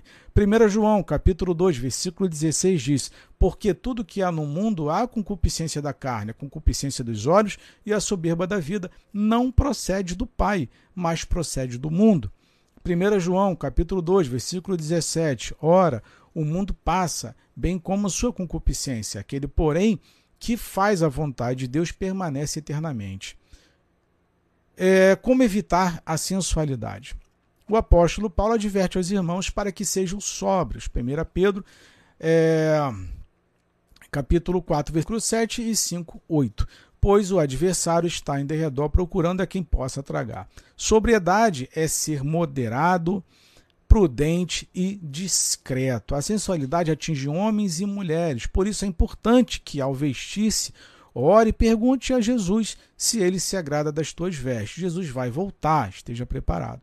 Atraia o, o, os olhares das pessoas para a sua inteligência, sabedoria, beleza e simplicidade, mas não para o teu corpo. O corpo é para agradar ao cônjuge e a Deus em santidade. Romanos capítulo 12, versículo 1 diz: Rogo-vos, pois, irmãos, pelas misericórdias de Deus, que apresenteis o vosso corpo por sacrifício vivo, santo e agradável a Deus, que é o vosso culto racional. Tá bom? É, então, os assuntos, os temas que eu queria trazer para vocês, é, eles estão espalhados por essa live, né? É, quem pegou aí pela metade, pelo finalzinho, eu, ela vai ficar, vai ser publicada lá no nosso canal no YouTube, tá? Que é a teoria máxima. Inclusive a live de hoje à tarde, eu vou estar publicando para vocês lá também, disponibilizando. A live foi muito boa por sinal de hoje, foi muito é, produtiva e informativa, onde nós falamos ali sobre esse livro da, da Quem Pagou a Conta, da Storm Sanders. Tá? Então, meus irmãos, a questão da live hoje é não, não se permitam se acostumar ou tornar, fazer com que o pecado ele seja é, tratado com naturalidade. Quando a gente trata as coisas com naturalidade, fica muito difícil da gente buscar, como a irmã comentou de forma magistral, buscar humilhação. A gente só busca humilhação e santificação de Deus enquanto a gente reconhece que é pecador. A partir do momento que nós perdemos perdemos esse, esse, essa consciência de que nós somos dependentes de Deus, a gente começa a se perder. Aí você se perde, aí já não tem mais volta, mano. Perdeu a consciência de que é pecador, de que não precisa, acha que é super-herói, acha que é que é imbatível, é, trata o dinheiro. E eu falo para vocês, o dinheiro o dinheiro é um Deus. O próprio Senhor Jesus falou sobre isso. O dinheiro é mamon, ele é um Deus. E, e, e mamon está sendo idolatrado dentro dos templos. Vocês pararam para pensar sobre isso? Olha, traz aqui o teu dinheiro que para tu receber dinheiro. Ah, participe da campanha que Deus vai te abençoar, vai te dar dinheiro. Olha, o único que prometeu dinheiro, riqueza, foi Satanás, em troca de adoração. Aí qual o jargão que eles utilizam dentro dos templos? Vamos adorar a Deus com nossos dinheiros, com dízimos e as ofertas. Não se adora a Deus com dinheiro. Não existe nenhum momento é, que você encontre na Bíblia, ah, vou adorar a Deus com dinheiro. O dinheiro, quando levado ao templo, era para a manutenção do templo e para sustentar os levitas que sustentavam, repassavam as viúvas, os órfãos e os necessitados. Era só isso. Mas os caras perverteram tanto as coisas que tá todo mundo achando normal. Ah, vou para a igreja para a corrente dos empresários. Deus vai me dar dinheiro. Foi Satanás que falou isso. Olha, você quer, você quer o, o dinheiro desse mundo? Você quer o poder desse mundo? Levou Jesus lá no alto, num pináculo. Você quer isso tudo aqui? Você quer fama, sucesso, poder, dinheiro? É só me adorar. É só adorar. E tá todo mundo caindo igual patinho nessas igrejas. Todo mundo caindo. Quando eu falo para vocês que Satanás é sutil, as pessoas brincam. A sutileza, elas riem, não acreditam. A sutileza de Satanás é uma coisa impressionante. É impressionante como ele introduziu discursos que caíram muito bem, principalmente, principalmente na América do Sul, que são países dito de terceiro mundo, aonde a miséria reina, ela, ela já está implementada, a, a própria miséria ela, ela é uma questão de política. Esse país nunca vai sair da miséria, porque a miséria faz parte da, da manutenção desse controle social, certo? Então o discurso de sair da pobreza ou não aceitar a pobreza caiu como uma luva. Hã? Aí agora esse papo a, me dá dinheiro que Deus vai te dar dinheiro. Coloca dinheiro no envelope que Deus vai te dar dinheiro. Eu nunca vi isso. Como é que eu vou dar o dinheiro? É igual, olha, você quer uma geladeira? Me dá a sua geladeira. Não faz sentido. Você quer um carro? Me dá o seu carro. Você quer roupa? Me dá sua roupa. Não faz sentido. A teologia da prosperidade não faz o menor sentido. Mas as pessoas, como não estudam, como inclusive não têm preocupação de buscar informação, elas acabam aceitando tudo. Olha, o pastor é um homem de Deus. Olha, o bispo é um homem de Deus. Olha, o apóstolo é um homem de Deus. É a única coisa que é falada. Cara, esse foi ontem, pelo amor de Deus. Pelo amor de Deus. Olha, por tudo que é mais sagrado. Pelo amor de Deus. Como eu me arrependi ontem de ter assistido o programa do, do Valdemiro, da Igreja Mundial. Me arrependi. Sabe o que, que eles fizeram? O Valdemiro não fez, o, não, não fez o culto de ontem, não. Não sei porquê, mas não não fez. Eu vou falar para vocês. Carlinho comentou aqui. Já, já comenta, Inês. É... Ah, Carlinhos, pô. Cara, não estraga a live não, irmão. Pô, sem necessidade do teu comentário, cara. Pelo amor de Deus. Meu Deus do céu, olha, olha quando eu falo para vocês, gente, pelo amor de Deus, para com fanatismo político, parece bando de gente doente, pelo amor de Deus, cara. Pelo amor de Deus. Por isso que eu publiquei para vocês aqui dois vídeos. Um criticando a turma do Bolsonaro e um outro em seguida, e outro vídeo criticando a turma do PT. Já botei logo os dois, inclusive comentei aqui no início da live. Vai vir os caras aqui, ah, a culpa é do Bolsonaro. Ah, para com isso, você é um bando de gente doente. Pelo amor de Deus, cara. Aí, enfim, o que, que aconteceu lá no, no Valdemiro? Olha só que loucura, cara. Eu não, eu não lembro o nome do bispo lá do, do Valdemiro. É... Aí as pessoas estavam dando lá. Engraçado, o que eu já tinha falado com vocês sobre estratégia de psicologia. Eu peguei o culto, né? Em um minuto no culto, Tava todo mundo chorando, sentindo a presença de Deus, oh Deus. Aí seca a lágrima e chora, aquela coisa toda. Aí eu fui beber água. Quando eu voltei, aí já tava todo mundo cantando lá umas músicas alegres. Eu falei, ué, tava todo mundo chorando, agora já tá todo mundo rindo? Eu lembrei da live que eu fiz com vocês aqui falando sobre isso, que isso é teatro.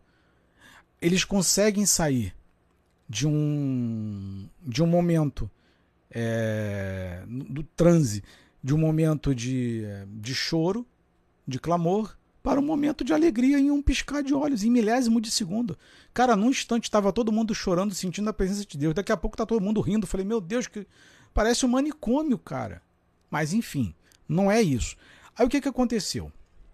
Que a Rosângela comentou aqui, eu não aguento mais a loucura política. O que aconteceu? Aí esse cara que estava fazendo lá, estava lotada a igreja, deveria ter no mínimo 5 mil pessoas.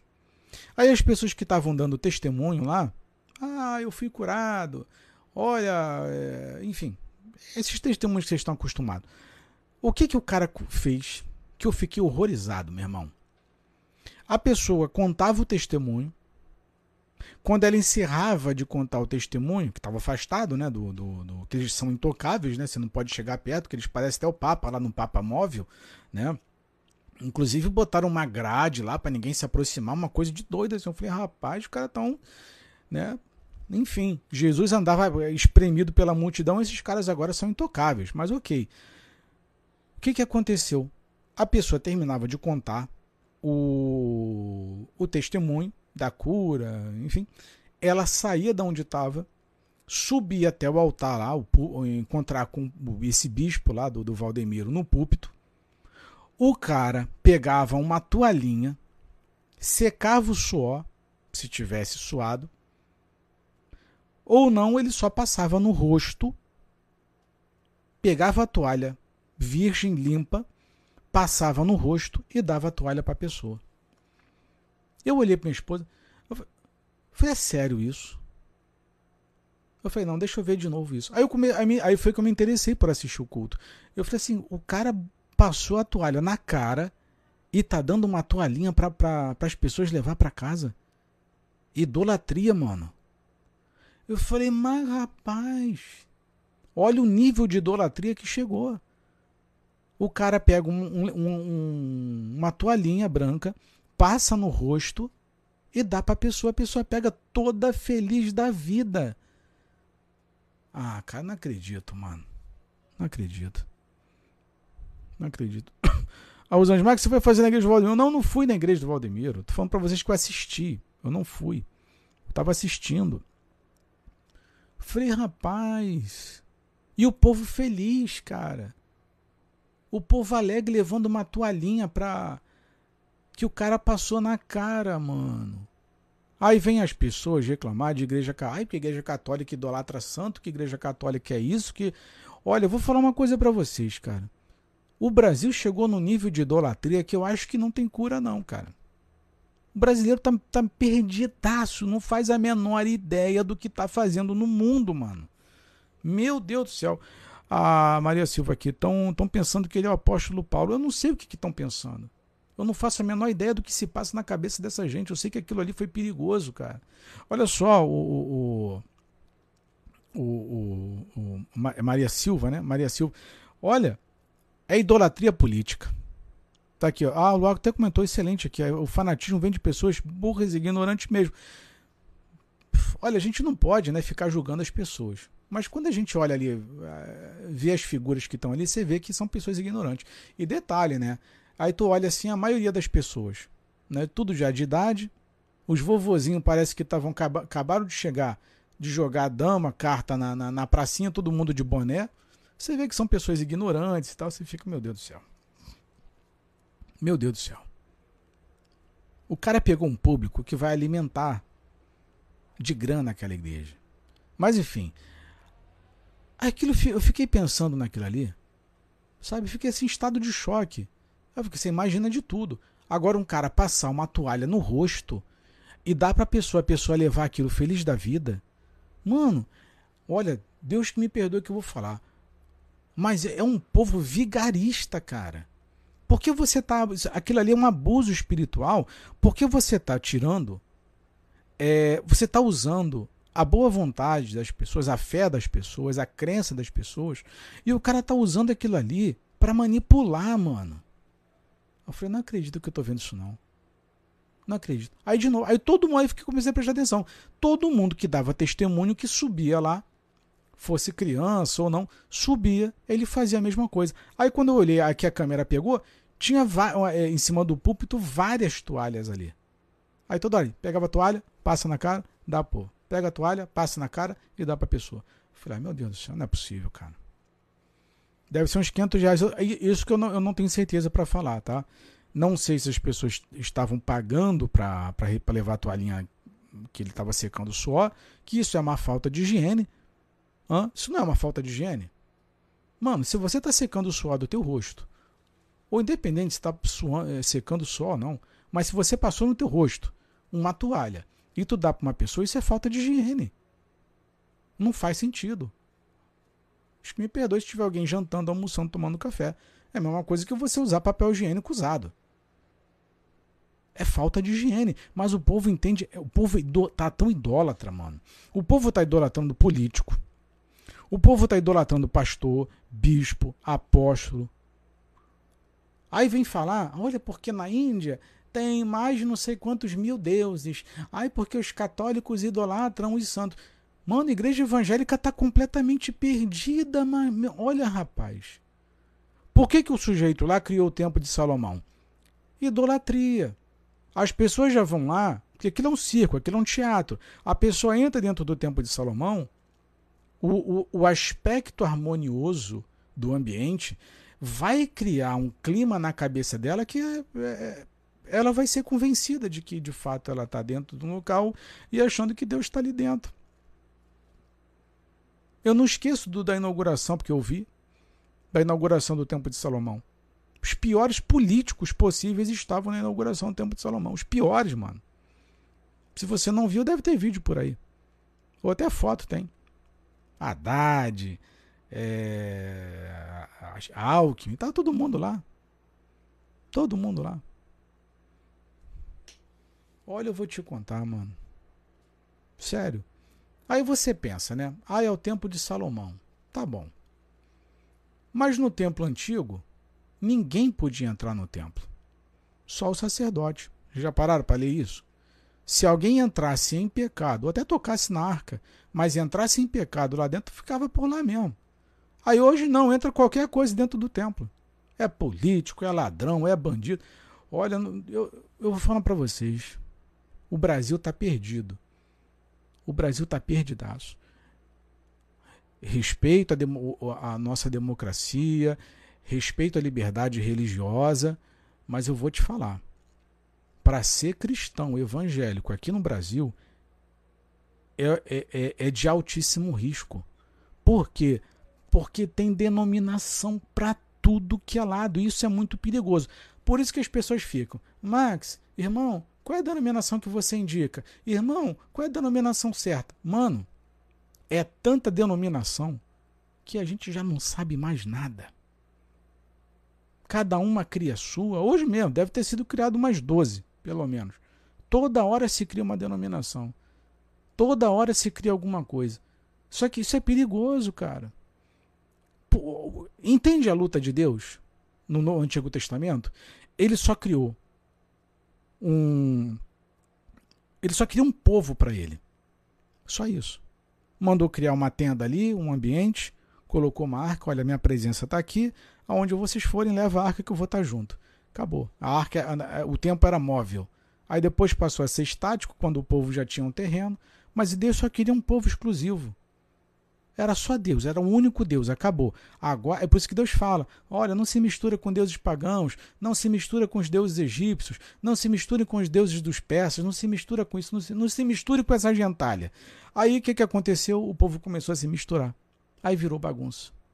Aí Deus toda hora, vai lá, corrige. Jeremias, vai lá. Oséias, vai lá. Ezequiel, vai lá. Malaquias, vai lá. Não sei quem, vai lá. Fulano, vai lá. É, é, Jonas, vai... olha, mas dá um trabalho, rapaz. Mas dá um trabalho para Deus. Por quê? Porque o povo não sossega o facho. O povo, olha, eu vou falar uma coisa para vocês: o povo não quer Deus. O povo quer bagunça, o povo quer baderna. O povo, como eu falei para vocês, tem esse apóstolo Google Boy aí, aqui do Rio de Janeiro. Apóstolo, já botaram o apelido dele de apóstolo peladão. O povo quer isso, cara.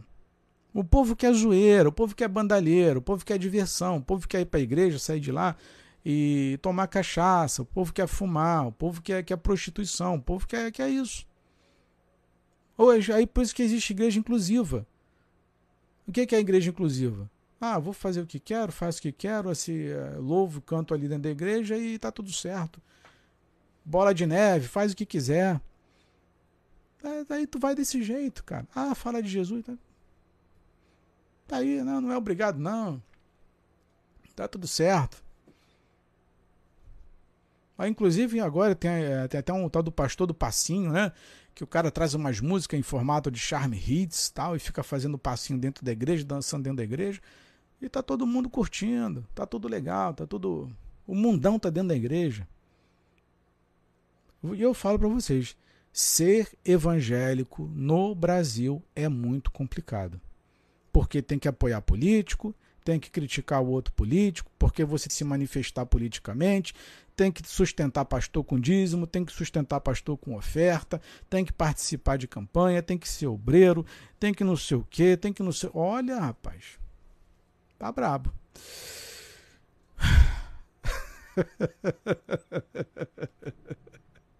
Só vocês para me aturar mesmo.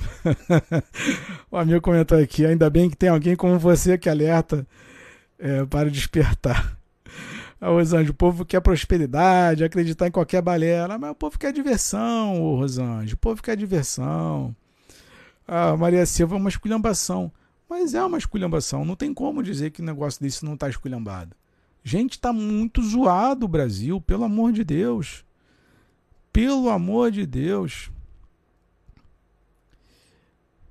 Ah, quem estava dentro da igreja de Araque é Bolsonaro. Na realidade, é, é, Bolsonaro ele vai, ele vai entrar em todos os tempos. Olha só como o tempo de Salomão é uma blasfêmia. Num ano, estava o. Tava a Dilma, né, representando o. Tava a Dilma e os asseclas dela, lá no tempo de Salomão na inauguração. Aí passou um tempo, quando o Bolsonaro foi eleito, aí tava Bolsonaro lá. Você vê que é um lugar de blasfêmia, cara. Aí entra político de PT, entra político de direita, entra político de esquerda. Você vê que o tempo de Salomão é um ambiente de prostituição, cara. Pelo amor de Deus, quem é... as pessoas não param para pensar nisso não, que não tem nada de santo ali dentro desse lugar. E detalhe, porque eu não vou ficar puxando esse assunto aqui, mas um dos bispos, quem assistiu e quem tem um pouco de memória, é, para a gente encerrar, quem tem um pouco de memória, quando eles estavam fazendo aquele teatrinho todo, que entraram tal dos sacerdotes carregando a arca da aliança, não vou falar qual é o nome do bispo, tá? Que todos eram bispos, eram seis, seis bispos, é, eram seis que estavam carregando a arca da aliança para colocar lá dentro do templo de Salomão. Um deles lá tinha quatro amantes, mano. Tinha amante. Depois estourou o caso aí. E estava carregando a arca da aliança. Aí você lê a Bíblia, a arca da aliança estava para cair lá da carroça, lá da carruagem. O cara foi de boa vontade só para escorar, para não, não cair a arca, morreu. Aí você vê que o que tem no tempo de Salomão não é tempo de Salomão e não é arca da aliança, não tem nada de santo ali não, cara. Pelo amor de Deus, para com isso. Aquilo ali é um teatro para enganar as pessoas, para arrancar o teu dinheiro e tá todo mundo acreditando nesse negócio. Pelo amor de Deus, gente. Pelo amor de Deus, para com isso. Os verdadeiros adoradores adoram em espírito e em verdade. Acabou. Aí o que, que mais se vendeu depois da construção do Templo de Salomão? Foi souvenir de Templo de Salomão, miniatura de Arca da Aliança. É tudo que o povo quer. O povo evangélico se tornou idólatra. O povo evangélico no Brasil se tornou aquilo que eles mais condenavam, que era idolatria. Tanto que na época do Von Helder, chutando a santa, lá, acho que é Aparecida, não sei qual era a santa, até aqui é gesso, ó, não se mexe, ó. Aí, ó, ofendendo a, a imagem católica. Hã? Aí dá vontade de pegar a mesma arca da aliança e falar aqui, mano, isso aqui não funciona para nada não, rapaz. Aí chuta a santa, o outro dá a toalha ungida. Chuta a santa, aí a arca da, da aliança em casa. Arca de papel. Mano, o que que eu, olha, eu tenho pena dos evangélicos no Brasil. Porque a hora que vier, ou no momento que vier uma perseguição nesse país, país contra os evangélicos, é, é esses irmãozinhos não, não, sabem o que fazer, cara. As pessoas acham que isso é espiritualidade, que você está indo dentro de uma igreja para fazer qualquer coisa que se chame culto ou cultuar, tu está adorando a Deus. Pelo amor de Deus, você está perdendo tempo, cara. Você está perdendo tempo. Aquilo ali virou, é, virou um cassino Parece jogo do bicho, parece loteria. Tu tá indo para fazer loteria. Só que faz as modificações, né? Só isso. Mas tu vai lá para jogar, jogatina, ganhar com Deus. Tu vai para isso. Tu vai porque tu quer alguma coisa de Deus, não porque tu ama a Deus. Se ama a Deus, se ama a Deus de verdade, olha, o que eu falo sempre para vocês. Para mim, conversão é igual a conversão de Zaqueu. Zaqueu sabia que Jesus ia passar pela, pela rua da casa dele ali. Zaqueu subiu na árvore para ver Jesus. Aí Zaqueu, Jesus, Zaqueu, desce daí que me convém entrar na tua casa hoje. Aí Zaqueu desce depressa. Aí Jesus entra na casa dele. A conversão de, de Zaqueu é tão forte, é tão profunda, que ele. É, é, eu vou falar uma coisa para vocês. Jesus deveria ser constrangedor, cara. A presença de Jesus deveria ser algo magnífico, extraordinário. Jesus deveria ser apaixonante. O olhar de Jesus, a simplicidade de Jesus deveria ser algo maravilhoso. Aí Zaqueu olha, Senhor, então, se eu roubei aí, eu vou restituir quatro vezes mais. É isso que é conversão, rapaz. Conversão é quando você dá, não é quando tu recebe. O que que os apóstolos e pastores e bispos fazem hoje? Só arrecada. Zaqueu, opa, não, vou restituir. Isso é conversão de verdade. Isso é ser tocado por Jesus de verdade. Não é acumular. Aí, vem um jovem rico, todo malandrão, todo esperto. Ah, não, eu observo a lei, eu guardo as leis, os mandamentos e tal. É, eu, como é que eu faço aí para ser salvo, para ter vida eterna? Ah, tu quer vida eterna? Pega tudo que tu tem, vende dá aos pobres. Volta, toma tua cruz e me segue. É, desse jeito eu não quero, não. É, mas é desse jeito que funciona. Aí digo, porém, é mais fácil um, camelo passar pelo buraco da agulha do que o rico entrar no reino do céu. E não mudou nada até hoje, mano. O modus operandi do capeta, o modus operandi de Satanás é a mesma coisa. É fazer você se corromper. Só que as pessoas não querem acreditar nisso. Não querem. Mano, vou falar uma coisa para vocês, meus irmãos. Não existe nada mais extraordinário do que Jesus. Nada. O amor dele, a simplicidade dele é impressionante. Até hoje, eu não consigo entender como que o pastor Josué Valandro conseguiu colocar no nome de um evento o nome de Cristo, o nome de Jesus e vender ingresso a 8 mil reais. Mano, ou esses caras são ateus ou eles são satanistas, porque não faz sentido. Você tem que ter muita coragem para vender ingresso em nome de Jesus. Esses caras, te... olha, eu vou falar, mano, esses caras não têm medo do inferno. Eles já perderam, é o que eu falo para vocês, já se acostumaram tanto com o pecado que eles não se importam de colocar o nome de um evento, de Cruise Summit, e vender o nome de Jesus. Eles já perderam completamente o temor. Só que a gente já, já tá, tá com naturalidade. Ah, tá, tá bom, tá normal. Tá com naturalidade. Boa noite, Eduardo Costa é judeu? Faço a menor ideia. Faço a menor ideia, querido. Até peço perdão, Rosângela, não poder responder. Faço a menor ideia. Sabe? Cara, tem, um, tem que ter coragem, mano. Esses caras são corajosos. Olha, eu vou falar para vocês: se eles têm coragem de vender Jesus, imagina o que eles são capazes de fazer com as ovelhas dentro do tempo deles. Vocês já pararam para pensar sobre isso? Se o cara cria um evento, coloca o nome de Cristo e vende ingresso a 8 mil e não, tem, e não pesa a cabeça deles, eu não tenho coragem de frequentar a igreja desses caras. Se eles fazem isso com o nome de Jesus, se não tem temor pelo nome de Jesus, se não tem temor por Deus, ele não vai ter a mínima consideração comigo, meu irmão. Pelo menos é o que eu penso. É por isso que eu não tenho coragem de frequentar esses tempos, não. Não tenho coragem. Não tenho. Mas, né? povo gosta. Perderam temor, mano. Perderam temor. Segue quem quer. Segue quem quer. Certo? Ah, é pastor, é bispo. Seja responsável, trate, não é bem assim não. Né? As coisas não funcionam dessa forma, não. Olha, vocês vão prestar conta, pastores, bispos que estão me assistindo aí, tá caladinho, apóstolo que tá caladinho aí me assistindo. Vocês vão prestar conta caríssimo com Deus. Vocês vão prestar conta de dinheiro, vocês vão prestar conta de vida de ovelhas. a conta de vocês está aumentando. Sejam responsáveis, sejam honestos. Façam como Zaqueu. Enquanto enquanto está vivo, tem esperança, mano. Depois que zerar aqui, é só prestação de conta. Vai pagar por tudo que fez e deixou de fazer vai ter que prestar conta de cada centavo de que vocês levaram dos outros. Estão pensando, tá pensando o quê? Bom, meus irmãos, agradeço a presença de todos vocês, tá?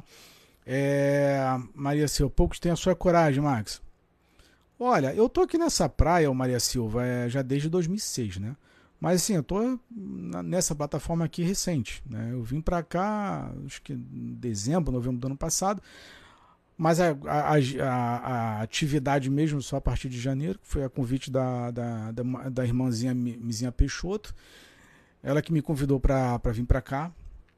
Mas eu tô na internet desde 2006, né? Porque muita gente não me conhece e tal. Mas enfim. Aí depois também fiquei um tempo parado, fiquei uns 5 anos, 6 anos parado de, de, de desses assuntos, que eu tirei meu período sabático também, que não estava mais afim. E depois retomei. Aí alguns amigos me perturbaram. Ah, Max, volta, volta, volta, volta. Falei, ah, tá bom, vamos embora. Até que eu voltei. Aí a Mizinha me trouxe para cá, para a plataforma. Né? Mas é, a pegada sempre foi a mesma. Então, assim, é, gostaria que, não, por exemplo, tem, tem, tem que ser igual a mim, não é isso. Mas eu gostaria que tivesse mais irmãos falando é, algumas coisas sem medo. Eu não tenho assim, medo de nada. Ah, já, já, já sofri ameaça, já é, xingamento, vem e mexe aí, é um falando uma bobagem, o outro. Mas também não é coisa que me assusta, não é nada que, é, que me incomode, não é nada que que me faça parar. Não ligo para crítica, não, tal. Eu venho aqui, faço o meu, tenho que falar. Na realidade, o quem foi comentou foi Neis. Cadê? Maria Silva. Na realidade, é, o, o, que eu faço aqui é, é, um, é um serviço. É um serviço. É só fazer a gente, é, a gente pensar junto. É só pensar. Só que a minha diferença para muitos irmãos é que eu não cobro nada, eu faço de graça. Entendeu? Então é, é, agir com honestidade com vocês. Entendeu? É trazer uma informação equilibrada, coerente, sem discurso religioso é, extremista, sem viés político. E ó, o assunto é esse daqui, o papo é esse, vamos embora e, e pensa. Pensar. Em nenhum momento eu disse sai da igreja, em nenhum momento eu disse para de dar o dízimo, em nenhum momento eu disse para de seguir Bolsonaro ou para de seguir Lula, em nenhum momento eu falo, eu falo nada disso. Só a única coisa que a gente faz aqui é vamos pensar juntos. A ideia é pensar, tem que raciocinar. E daí cada um vai tirar suas próprias conclusões para suas vidas, como eu faço o tempo todo com a minha. Né? Então, é, agora o que falta, infelizmente, muitos, muitos colegas, é um pouco de coragem. Tem muita gente que tem medo de perder o emprego, é, tem medo de ser censurado dentro do tempo que frequenta, tem medo de ser perseguido, é, tem medo de um milhão de coisas. Coisa que eu já não, não tenho, não, eu não me importo muito com isso. Sabe? Eu não tenho essa, esse sentimento de que é, eu não deveria estar falando isso. Por que, que eu não deveria falar isso? Por que, que eu deveria é, ficar calado? Então tem uma coisa que eu aprendi já desde muito tempo é ser atalaia. A função do atalaia é soar a trombeta quando vê o inimigo. E o que não falta é inimigo. Né? Meu objetivo é esse, ó, tô suando a trombeta. Acorda e desperta quem quer. Quem não quiser, beleza, vida que segue. Então eu faço minha parte. Fim dos tempos, heresia comendo solto, roubalheira comendo solto. Por que, que eu não deveria falar? Não vejo por que, que eu não deveria falar. Eu não vejo por que, que eu deveria, é, é, sabe, ficar calado. Não vejo motivos para isso. Muito pelo contrário, vejo motivos para falar. Então eu tenho essa preocupação, é só isso. Tá? Só isso. É, eu creio que Jesus solta é, uma lágrima a cada falcatrua deles. Eu, olha, o Rosângela, eu acho que é, Deus cospe fogo de lá, hein? Tô brincando. olha, não, não queira meus irmãos, não queiramos ver a ira de Deus. Não tem a tal, a tal da taça da ira de Deus? Não queiramos isso para gente. Não queiramos. Não queira isso para você. Não queira ver a ira de Deus. Cara, Deus é amor. Para que, que você vai fazer coisa errada? Para. Pra... Olha, deixa eu mudar de assunto, viu? Ah, Luá, eu que agradeço pela orientação e sabe as palavras. Boa noite. O golpe tá aí, cai quem quer, né, Max? Pois é, a árvore do bem e do mal tava lá, cai quem quer. Né? É brabo. É brabo, brabo, brabo, brabo. É, Maria, você tem que continuar sendo verdadeiro. Gratidão por passar todo o seu conhecimento para nós. Na realidade, o, o, o Teonides, eu estou tentando correr quanto tempo? Né? A gente tem pouco tempo. Então, estou tentando trazer o máximo de informação que posso. Por isso, quando as pessoas chegam aqui, ah, qual é o tema da live? Nem eu faço ideia mais. Porque de tanto assunto que eu trago para vocês. Né? Reflexão pertinente, é, perto dos mártires, não são nada como Estevão, coitados dos pastores, que Deus tenha misericórdia. Eu, eu sempre oro pelos pastores para que para que esses homens se convertam, cara. Olha, sabe, vou falar uma coisa para vocês. Imagina o Edir Macedo se convertendo. Imagina o Valdemiro se convertendo. Imagina o Silas Malafaia se convertendo. Imagina o Marco Feliciano se convertendo. Olha, o dia que esses caras se converterem, esse, esse país muda. Imagina. É isso que a gente tem que pensar. Eu oro por esses pastores o tempo todo. Eles precisam se converter. É, o Monteiro eu conheci há pouco tempo, mas gostei do seu estilo de pensarmos juntos. É, muito bem, você nos orientar. Fico feliz por isso. É, vai alertando, onde eles acordam, Max? Eu não sei se dá tempo, né, querida? Ou querido, mas está falando. É, Deus é amor, mas é justiça também. Meus irmãos, que Deus abençoe todos vocês, tenham um bom descanso. Papai do céu abençoe a vida de todos vocês. E até a próxima live. Ore por mim, que eu oro por vocês. Fui.